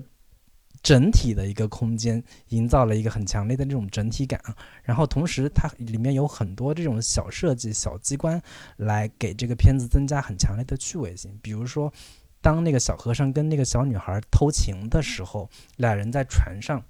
师傅发现之后，专门应该是找了一只鸡绑上绳子，连着这条船，然后慢慢的就这个把这个船一点一点拉回到这个他们的佛庙里边。他有有很多这种小点子来给这个片子增加很强烈的这种视觉表意的这样的一个功能。对，然后这个徐浩峰老师对金基德的一个评价也是非常意有意思，他说。金基德是导演意向的才子，但是常常只能有名句，不能有名篇，总是有精彩的点子，总却不能扩展到通篇，所以他只是才子，而不是大师。对，因为他觉得大师的掌控力是需要更强的。《春去秋来》是一部，在他看来是一部叫花招电影，就是用好点子来拯救很多的烂情节。这个也是我。我现在重新再看的时候，我会觉得春夏秋这部分其实是比较一气呵成的，但是到了冬以及再再到春之后，那个后半节其实是有点泄劲的、泄气的，就是这个金基德自己扮演的那个。就是重新回来的这个男子拖着石头往上往上走的这样的一些，以及练武练武的这样的一些场景，其实你现在看起来是会稍微有点傻，但是前面有确实有很多天才式的创意和这个表达在里边。对，对，所以这个徐浩老师、徐浩峰老师说的点句句在理，你知道吧？就是 呃，几乎基基本上我们从视觉视觉意象上来讲，都觉得金基德是天才型的。呃，就 idea 方面是非常有天分的，非常有天才型的这个导演的，呃，然后他的叙事逻辑里边也并不是完全以写实为导向的，在春夏秋冬又一春里边是非常非常典型的，就是我们如果从这个角度来看他之前的很多片子的时候，就其实也也可以不用那么的，呃，纯粹以写实的角度去理解他的片子，或者叫纯粹以现实主义的方式去理解他的片子。这可能是对很多观众来讲无法无法认同的一种看片的方式，就是你比如说《漂流浴室》啊这种片子，你你都拍的这么写实了，难道我就不能完全理解这就是真实吗？其实，在一定程度上，怎么可能有那种真实呢？不存在这种真实啊。但是它在想象力层面上是真实的，就是它可以完成一种想象力方面的可信。就像刚才那个徐芳芳老师说，呃，这个方这个屋子啊，这个这个寺庙不可能真实存在，因为它打坐的时候湿气太重，对吧？你你你这个人就基本上很难那个健康的活着，就是不太适合这个打坐。对，这这很很很很容易理解啊。但是呃，对这个话有扯远了，就是影，就是张艺谋的影也是如此啊。我当时看那个片子的时候，我发现你一个大河边儿建了一个超级漏风的大宫殿。那这个君王在里边上朝上个三个月，绝对呃就是关节炎，风湿性关节炎，风湿对风湿性关节炎，对，就这种视觉上的追求跟真实的生活逻辑，其实有时候并不一定完全能融合。但是如果他有他这方面的表达的话，他可能有更明确的意图和指向。呃，那春夏秋冬又呃又一春里边，它的指向，我觉得还是有很强的罪责意识，就是人是不是有罪的？我怎么去赎罪？然后这种罪，一方面是有所谓的我的贪欲、我的欲望带来的，比如说那个夏里边他的欲火和那个小姑娘之间产生欲火之后完成的一个所谓私奔的这个这个故事。但是他在外出了这个寺庙之后，他犯了罪，他把那个女孩杀，他把女的杀掉了，因为他背叛了他。然后这就是一个罪责、犯罪的一个故事，他要付出代价。但是。这个故事里边还有另外一种罪，就是好像这个罪是天然的，就是那个小孩儿，他在一头一尾都用了这个小孩在自然界那种非常自然的这个层面上的一种残忍，他去虐待那些小小小的青蛙、那些鱼，一头一尾都是这样的。那那其实还是有一种罪恶的这个本源的探探或者叫思考在里边。呃，我觉得这些都可能跟所谓的这里边的佛法呀，跟般若波罗蜜经啊这些。呃，这些所谓佛的某一种主题性的表达是有关联的，但呃，但是这里边就有点偏神秘主义或者有点偏宗教了。对我就觉得可以不用再往这方面探讨了，但是它的指向性还是互文关系还是很明显。嗯，对。那关于春夏秋冬又一春，基本上就聊到这些。然后我们呃，他在这个空房间以春春夏秋冬之后。有一系列的片子，包括二零零五年的《宫》，以及二零零六年的时间、零七年的《呼吸》等等。这片子，这些片子大家有兴趣可以找来看看。因为《宫》这个片子呢，跟之前的《漂流浴室》也好，《春夏秋冬》也好，都有相似的意象，也就是河上的一条船，一个老人跟一个女孩生活在一起，然后女孩也是情欲萌动，跟一个。岸边的一个年轻男子打算私奔，最后又回归到这条船上的这样的一个故事，其实是有点重复的这样的一个概念。然后时间也是很有意思的是，二零零六年何振宇主演的一个片子，我当时可能还不不太认识何振宇，但是这片子很有意思的是，它是讽刺了韩国的整容业这样的一个一个现实话题吧。就是故事也很简单，一个男女朋友，女朋友觉得男男朋友会抛弃她，于是就那个去整容，整的这个。男男朋友不认识她了，然后结果再回回过头来试探她之后，发现说那男朋友还是喜欢她以前的那个那个前男前女友，其实就是他自己。然后在当这个男人发现原来这个女孩就是当年那个女朋友，只不过是整容了，于是这个男的自己也跑去整容，然后说我要整的 整的让你认不出来我。就是让你也找不到我这样的一个概念，它这里边也是用了一个摩比乌斯环的一个故事结构，就是男主在故事开头的时候进到那个整容店，在门口遇到了一个满脸包着纱布的一个人，其实那个人就是他自己，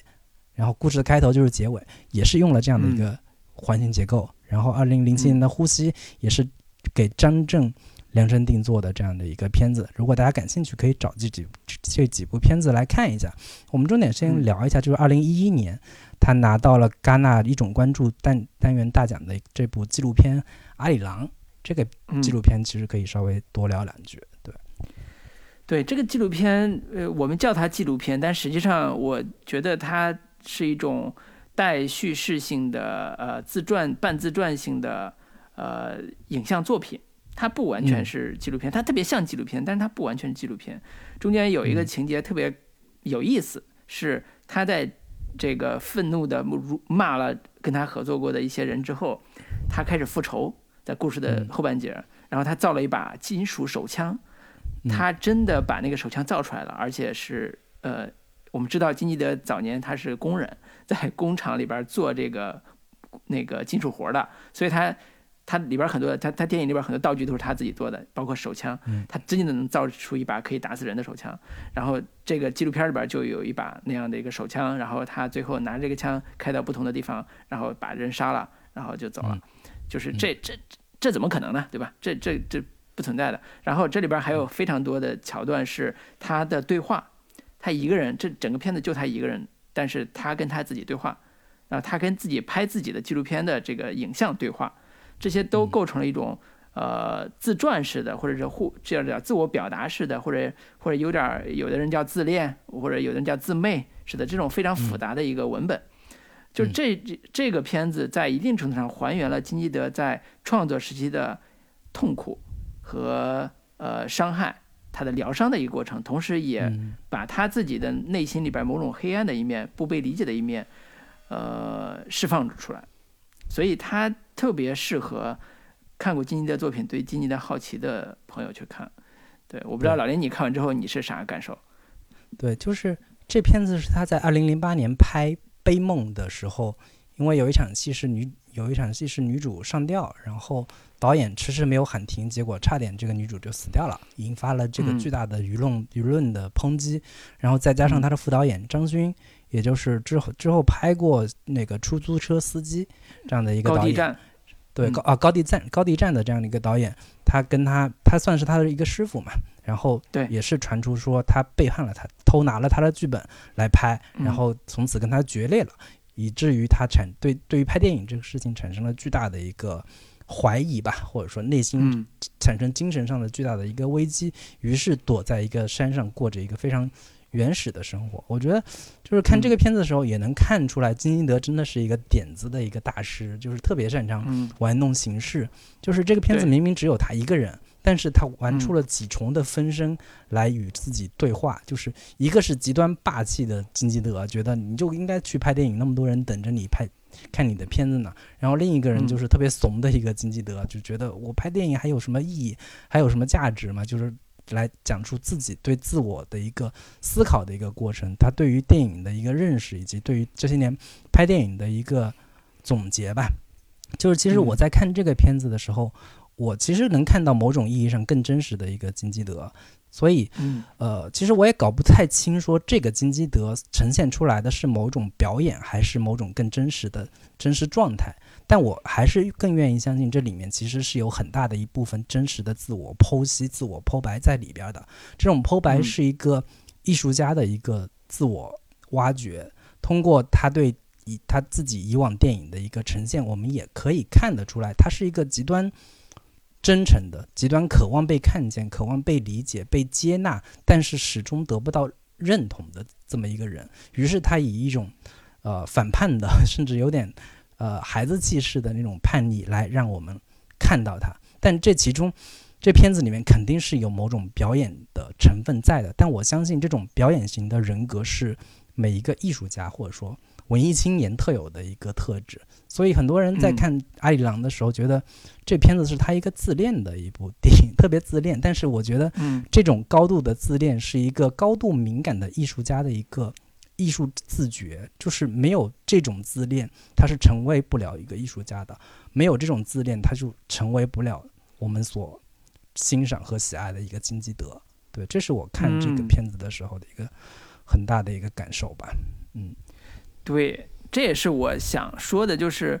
我们呃在看这个纪录片之后，我突然想到一个话题，就是关于所谓德艺双馨的艺术家这个概念。就是我们好像只有德艺双馨才叫艺术家，其实真正的艺术家可能真的不一定非得德艺双馨，他有黑暗的一面，他有他不为人知的痛苦，他有他非常愤怒的一面，他有他甚至甚至不堪的一面。这些东西因为某种包装，我们是平常是看不到的。但是在这个，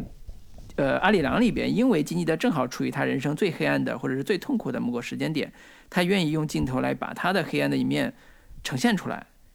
呃，我所以，我形容他为什么叫野狗啊？他其实就有点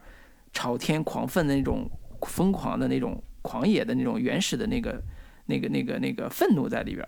然后他又有指向，就是刚才你提到的这个现实中的事件，比如说被徒弟背叛啊，然后当年拍电影的时候遇到一些挫折呀，就是差点让一个女演员这个命丧现场这种，这种人生的挫折和他自己的不被理解，就是被舆论界、影评界不被理解的这种状况，都加剧了他自己的自我的怀疑，然后在这个片子里边给呈现出来。呃，当然这些重现呈现也不是乏味的，其实他还是加了巧思嘛，就刚才你说那几部分巧思，就是他在拍这种东西的时候，他的他都在构思一个 idea，构思一个想法，叫我怎么能让这个片子变得更加好看，或者更加有惊艳的感觉。对，就充分表达了一个艺术家的本能，就是 连拍这种东西，他都要拍的更出彩一些，拍的更让人想不到一些。对，所以这这这个是非常有意思的。当然，好多呃真正喜欢金基德的朋友会在这个片子里边受到感动，是因为这里边呃他经常会对着镜头大哭啊，泪流满面啊，一边哭一边唱韩国著名的那首阿里郎的那首歌。嗯，然后他的歌词里边经常会有说我在上坡下坡吧，好像是那个意思。啊，非常难呀，人生好难呀那种感觉，呃，就是。有一点中年导演的人生困境里边无法自拔的那种、那种、那种痛苦吧。我我我印象最深刻的是，他其中有一个场景是他自己回看那个春夏秋冬又一春的时候，他自己演的那个角色拖着石头上山，然后站在山顶看那个寺庙的时候那个场景，他看那个那个画面的时候泪流满面，躲在被子里面痛哭的那个画面，其实是。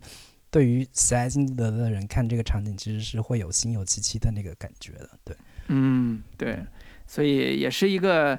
嗯，了解金基德非常好的入口。我觉得以我们在现场，嗯，咱咱俩两天时间简单的对呃了解，我让我觉得金基德好像没有想象中那么的暴力，就是没有的那么的那种嗯攻击性，因为我以前觉得金基德可能就是那种对谁都特别有攻击性的，然后在我们。当时一五年见面的那两那两天，就觉得好像没有那么强攻击性。但是其实你在看阿里郎的时候，你会发现他的社交的一面和他的真正的某一些艺术家的那个东西，其实都你平常人是看不到的。其实那是很正常的，对，是，这才是这个所谓的，呃，什么叫内在的艺术家的这个这个性格和他的底色吧。嗯嗯，对。那聊完这部阿里郎之后。最后一部要聊的，其他的片子其实可能我们都，呃，没有太看，就是，嗯，他也是他最后最重要的一部作品，就是二零一二年的拿到奥那个威尼斯金狮奖的这部《圣殇》。那这部片子也是韩国影史上第一部拿到三大影展最高奖的影片。它其实那个是在《寄生虫》之前 更早拿到的这样的一部电影，但是在韩国国内其实。并没有那么多人去关注金基德，也并没有那么多人去关注说拿到金基德拿到威尼斯金狮奖。据说这个片子后来，这个冯小刚在跟呃高晓松对谈的时候说，这片子给他留下了巨大的一个心理阴影啊。对，我们可以详细聊一聊这部片子，怎么样能够给冯小刚留下心理阴影的片子。对，嗯，对这个片子。呃，因为是二零一二年的，算不算新片，但是也是挺挺挺新的一个片子了。然后它是金基德的第十八部电影，然后你就知道金基德在整个九六年开始到现在，呃，二零一二年，他他的创作的速度是非常快的，频次是非常高的。然后这部，呃，我是觉得这部是我在看到我对金基德已经没有那么大兴趣的时候，突然让我觉得又有点大师回归的感觉了。那种那种那种兴奋感，就是我发现他在故事的讲述讲述上更加的收敛了，不像以以前那么的疯狂了。他当然故事依然非常疯狂，但是他收到了一个更加贴近现实人物的这个层面上。我我这个话可能有点虚，等会儿可以把那个故事简要简要介绍一下。就是这故事其实主角是一个非常糟、非常十恶不赦的一个放高利贷的，他一开始就是一个。呃，对任何要收债的那些人都非常不客气，甚至要剁手，生性非常的残忍和冷酷。他收取的对象是发生在这个工业城市里边，就是他收取的对象大部分都是工人，然后这些工人里边生活都都是一个小手工业者，都非常的那个也不叫穷困，至少是非常底层的一些小手工业者。在这个过程里边，突然有一天有一个女人，中年妇女找到他，她说：“我是你的妈妈，你就是我多年。”走失已久的儿子。但是这个这个男主角其实从小就是无父无母，从小就流浪长大的，根本就不相信说这是他的妈妈。然后这个母亲非常执着和坚定的要认这个儿子，甚至几次要闯进来要跟他一起生活，但是这个儿子就以这种非常粗暴的方式对待这个女性，都他不认为她是妈妈，所以他用非常粗暴的方式，哪怕去伤害她的方式。甚至性侵犯的方式去伤害她的这个女人，结果他发现说啊，这个女人对我依然是一种宽厚的、慈爱的方式在照顾我，所以他慢慢的开始接受这是他的妈妈的这样一个故事或者这样一个经历。但是其实这是一个阴谋，这个阴谋就是这个母亲也是为了复仇而来。故事的最后反转也是一个非常精彩的一个反转的一个情节，我就不讲了。对，所以这也是有金基德一贯的关于性的部分，关于残暴的。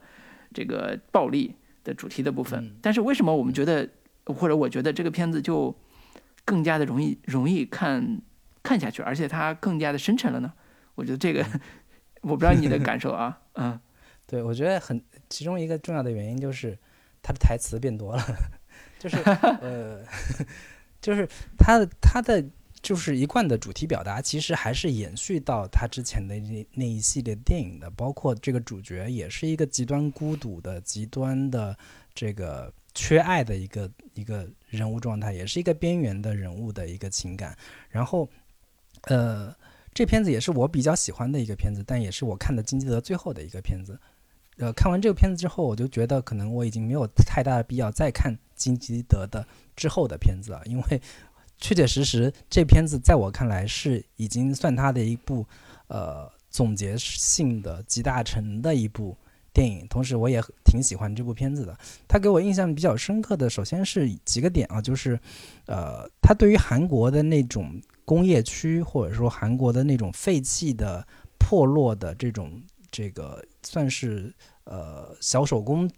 工业制作的这样的一个区域的展现。这种大环境，其实我之前去韩国玩的时候，也能够看到有一些迹象，或者说有一些类似的环境在。所以，就是金基德在这部片子的时候，切切实实的再度回到了他之前，呃，就是跟他之前不太一样的一个一个点，就在于说，他对于现实环境的一个描写跟刻画，不太再像他之前像什么春夏秋冬，或者说空房间这样的一个极端假定性的一个背景。存在，它是一个切切实实的发生在韩国当下的，发生在真实的空间跟环境当中的这这么一个故事。这个这种故事同时映照的，可能全球化时代可能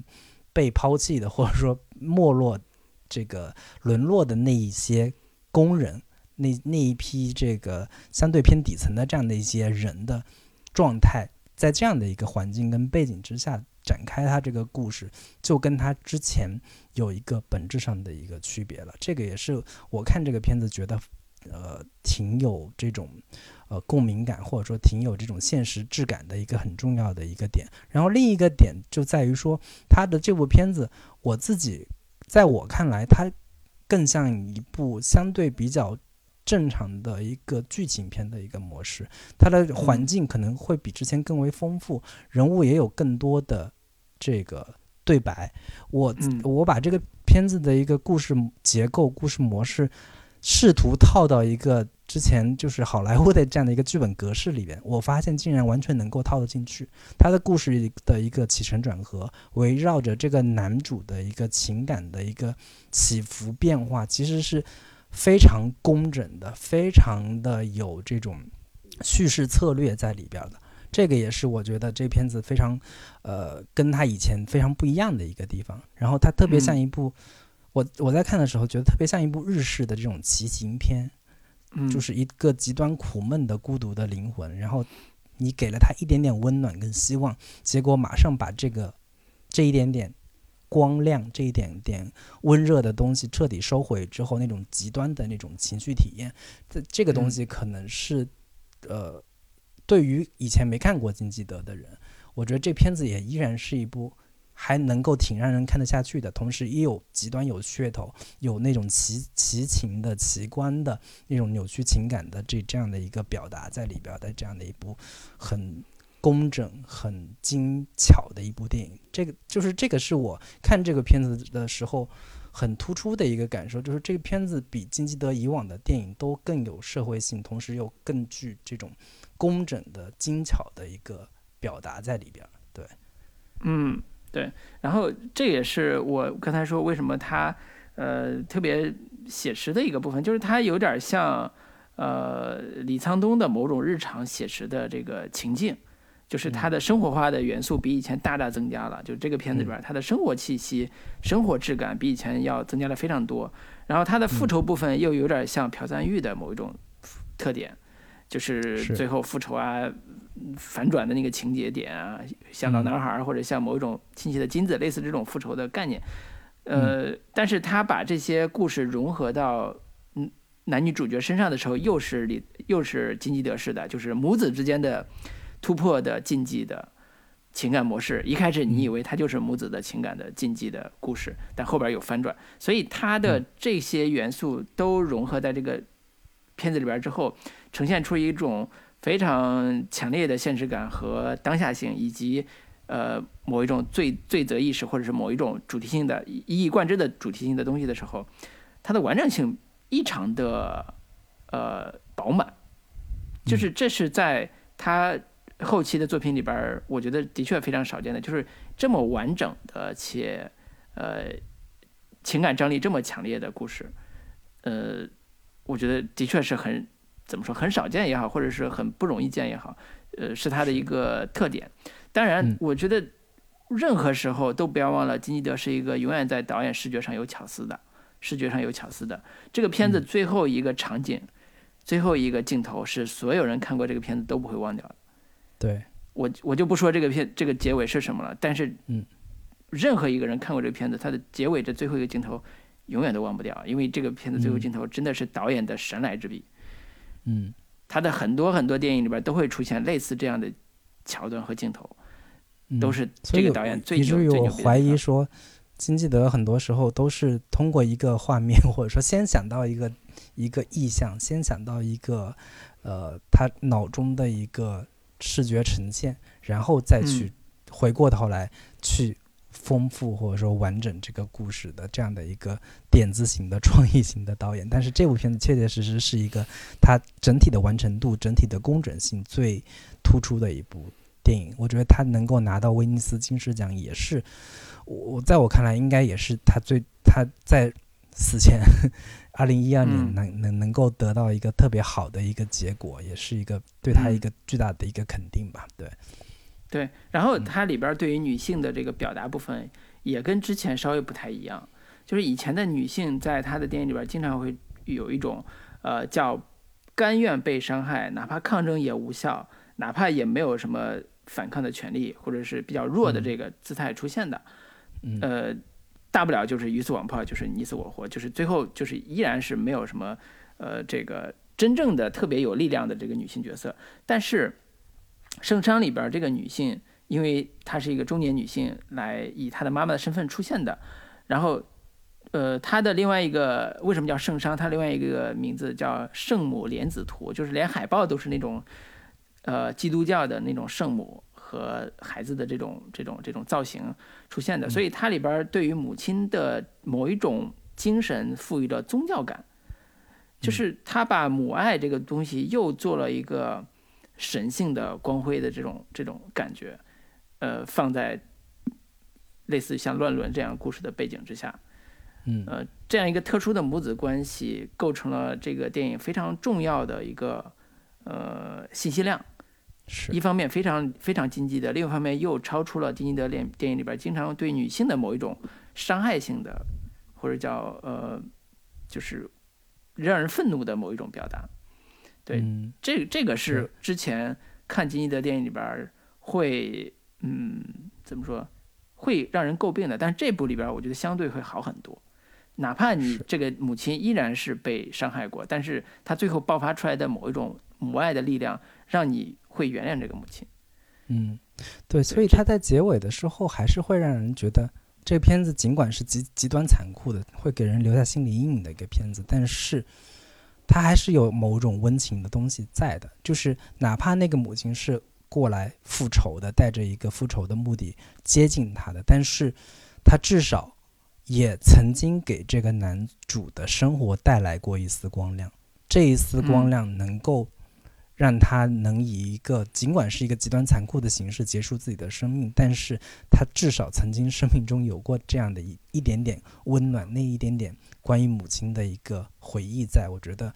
他其实最后的底色也没有那么彻底的，呃，黑暗，彻底的一个悲凉跟绝望的东西。对，对，对，对，所以这是他感觉好像在人性的这个层面上有了一些转变的感觉，就是他的表达主题上。嗯，没有那么灰暗了。他也他有他为什么要圣伤嘛？就是圣母的这个部分带来的改变。嗯，是。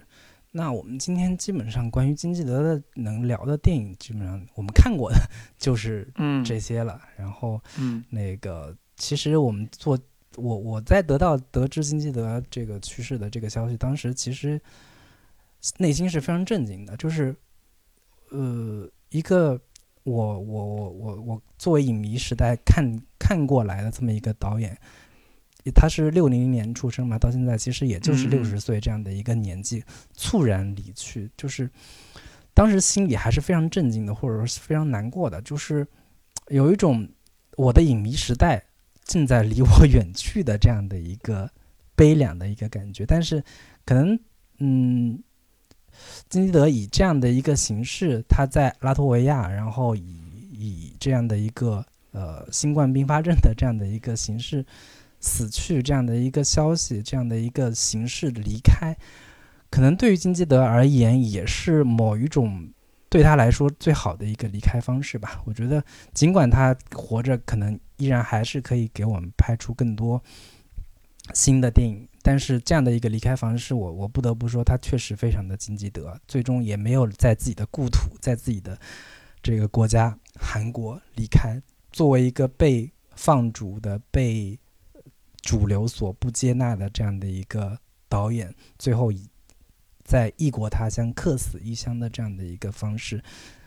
结束了自己的生命，离开了这个世界。那我只能说。我们仅以本期节目向金基德导演 做一个悼念并且致敬的这样的一个形式去怀念他吧。对，嗯，对，缅怀一下我们曾经都非常喜欢的金基德导演。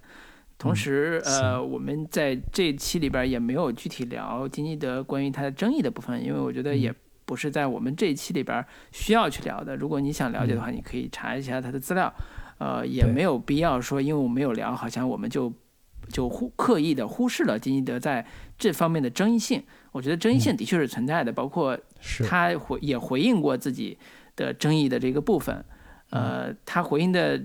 这个话网上也可以查到，所以我们就不过多介绍。其实我还是想多说一句，就是关于这些，就是金基德是一个非常典型的一个例子，就是早年荣誉加身，然后在电影出来之后受到批评，包括女性女性的这个。呃，观众也好，或者女性的作家也好，对他们对他作品经常会有批评。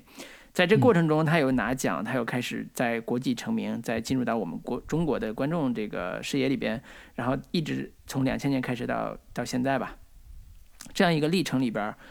呃，我们能明显感觉到他的某一种变化和社会的某一种思潮变化，双重加成下这个导演的一种处境。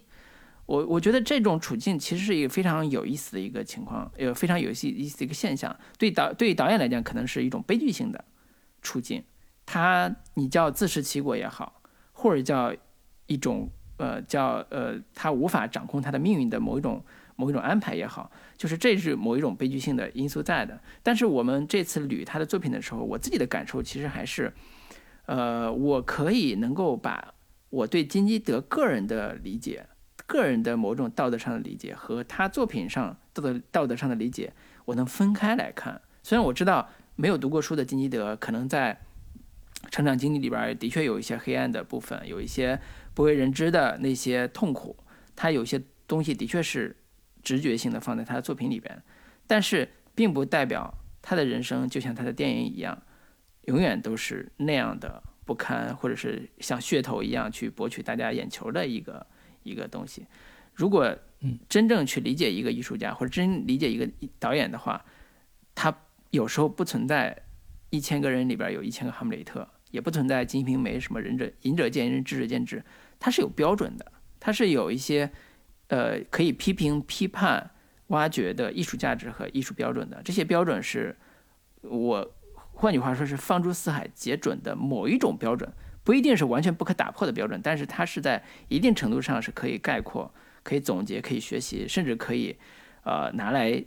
呃去教更多的电影创作者的这种这种标准。这些都是金基德电影。我这次重新看，我这次重新理解的时候，一种收获就是，呃，金基德过时了吗？呃，我觉得没有。我觉得对于电影创作来讲，它没有过时。它的某一种巧思，某一种电影化的这种视觉语言，依然是很多电影创作和电影艺术的这个入门的时候非常好的题材和非常非常好的学习对象。但是时代在进步，我们的视听语言也有一些变化，我们对电影的认知。对电影故事和电影人的认知也有一些变化，但是这些都可以在我们认可它或者在我们理解它的某一种电影艺术的贡献之下去更多元的去评价它，这是我想说的。反正我我也是觉得说，对于艺术家来说，可能我还是不觉得艺术家是有道德豁免权的，但是一切他关于他生前身后的那些争议也好，那些。被指摘、被诟病的那些东西也好，我觉得可能随着他的离开，我也不太愿意过多的去谈论他。我觉得你如果有人愿意去去去去分析，或者说愿意去对他很多的那些八卦的东西也好，或者说对他的曾经的人品 有有过多的指指责也好，我也拦不住。但是对我而言，可能呃，至少他曾经在我的观影。这个经历当中，对，在一个我曾经的影迷年代，对我产生过巨大的影响的一个导演，我觉得我可能之后还是会不断的会拿出他曾经的作品再去观赏、再去欣赏，然后去吸收他曾经给我带来的刺激，或者说给我带来的感动。我觉得这些东西留在我心里就够了。那至于其他的东西，可能我也不想去过多的进行。评论和评价吧。对，那本期节目我们就跟大家聊到这里，那跟大家说再见。最后跟大家说一下，如果想进加入我们的群聊的听众，这个搜在微信当中搜索“准风乐坛播客”的首字母 C F Y T B K，就可以找到我们的这个微信群，期待你的加入。那跟大家说再见，拜拜，拜拜。所有被热烈浸透的夜晚，如此遥远的旋转，所有眼前的远去的黑暗汇聚现在，所有那漫长的疯狂的爱，经过后是如此短暂。所有坚强的、脆弱的承担，期盼彼岸，终止我每次呼吸，让心灵穿透最深。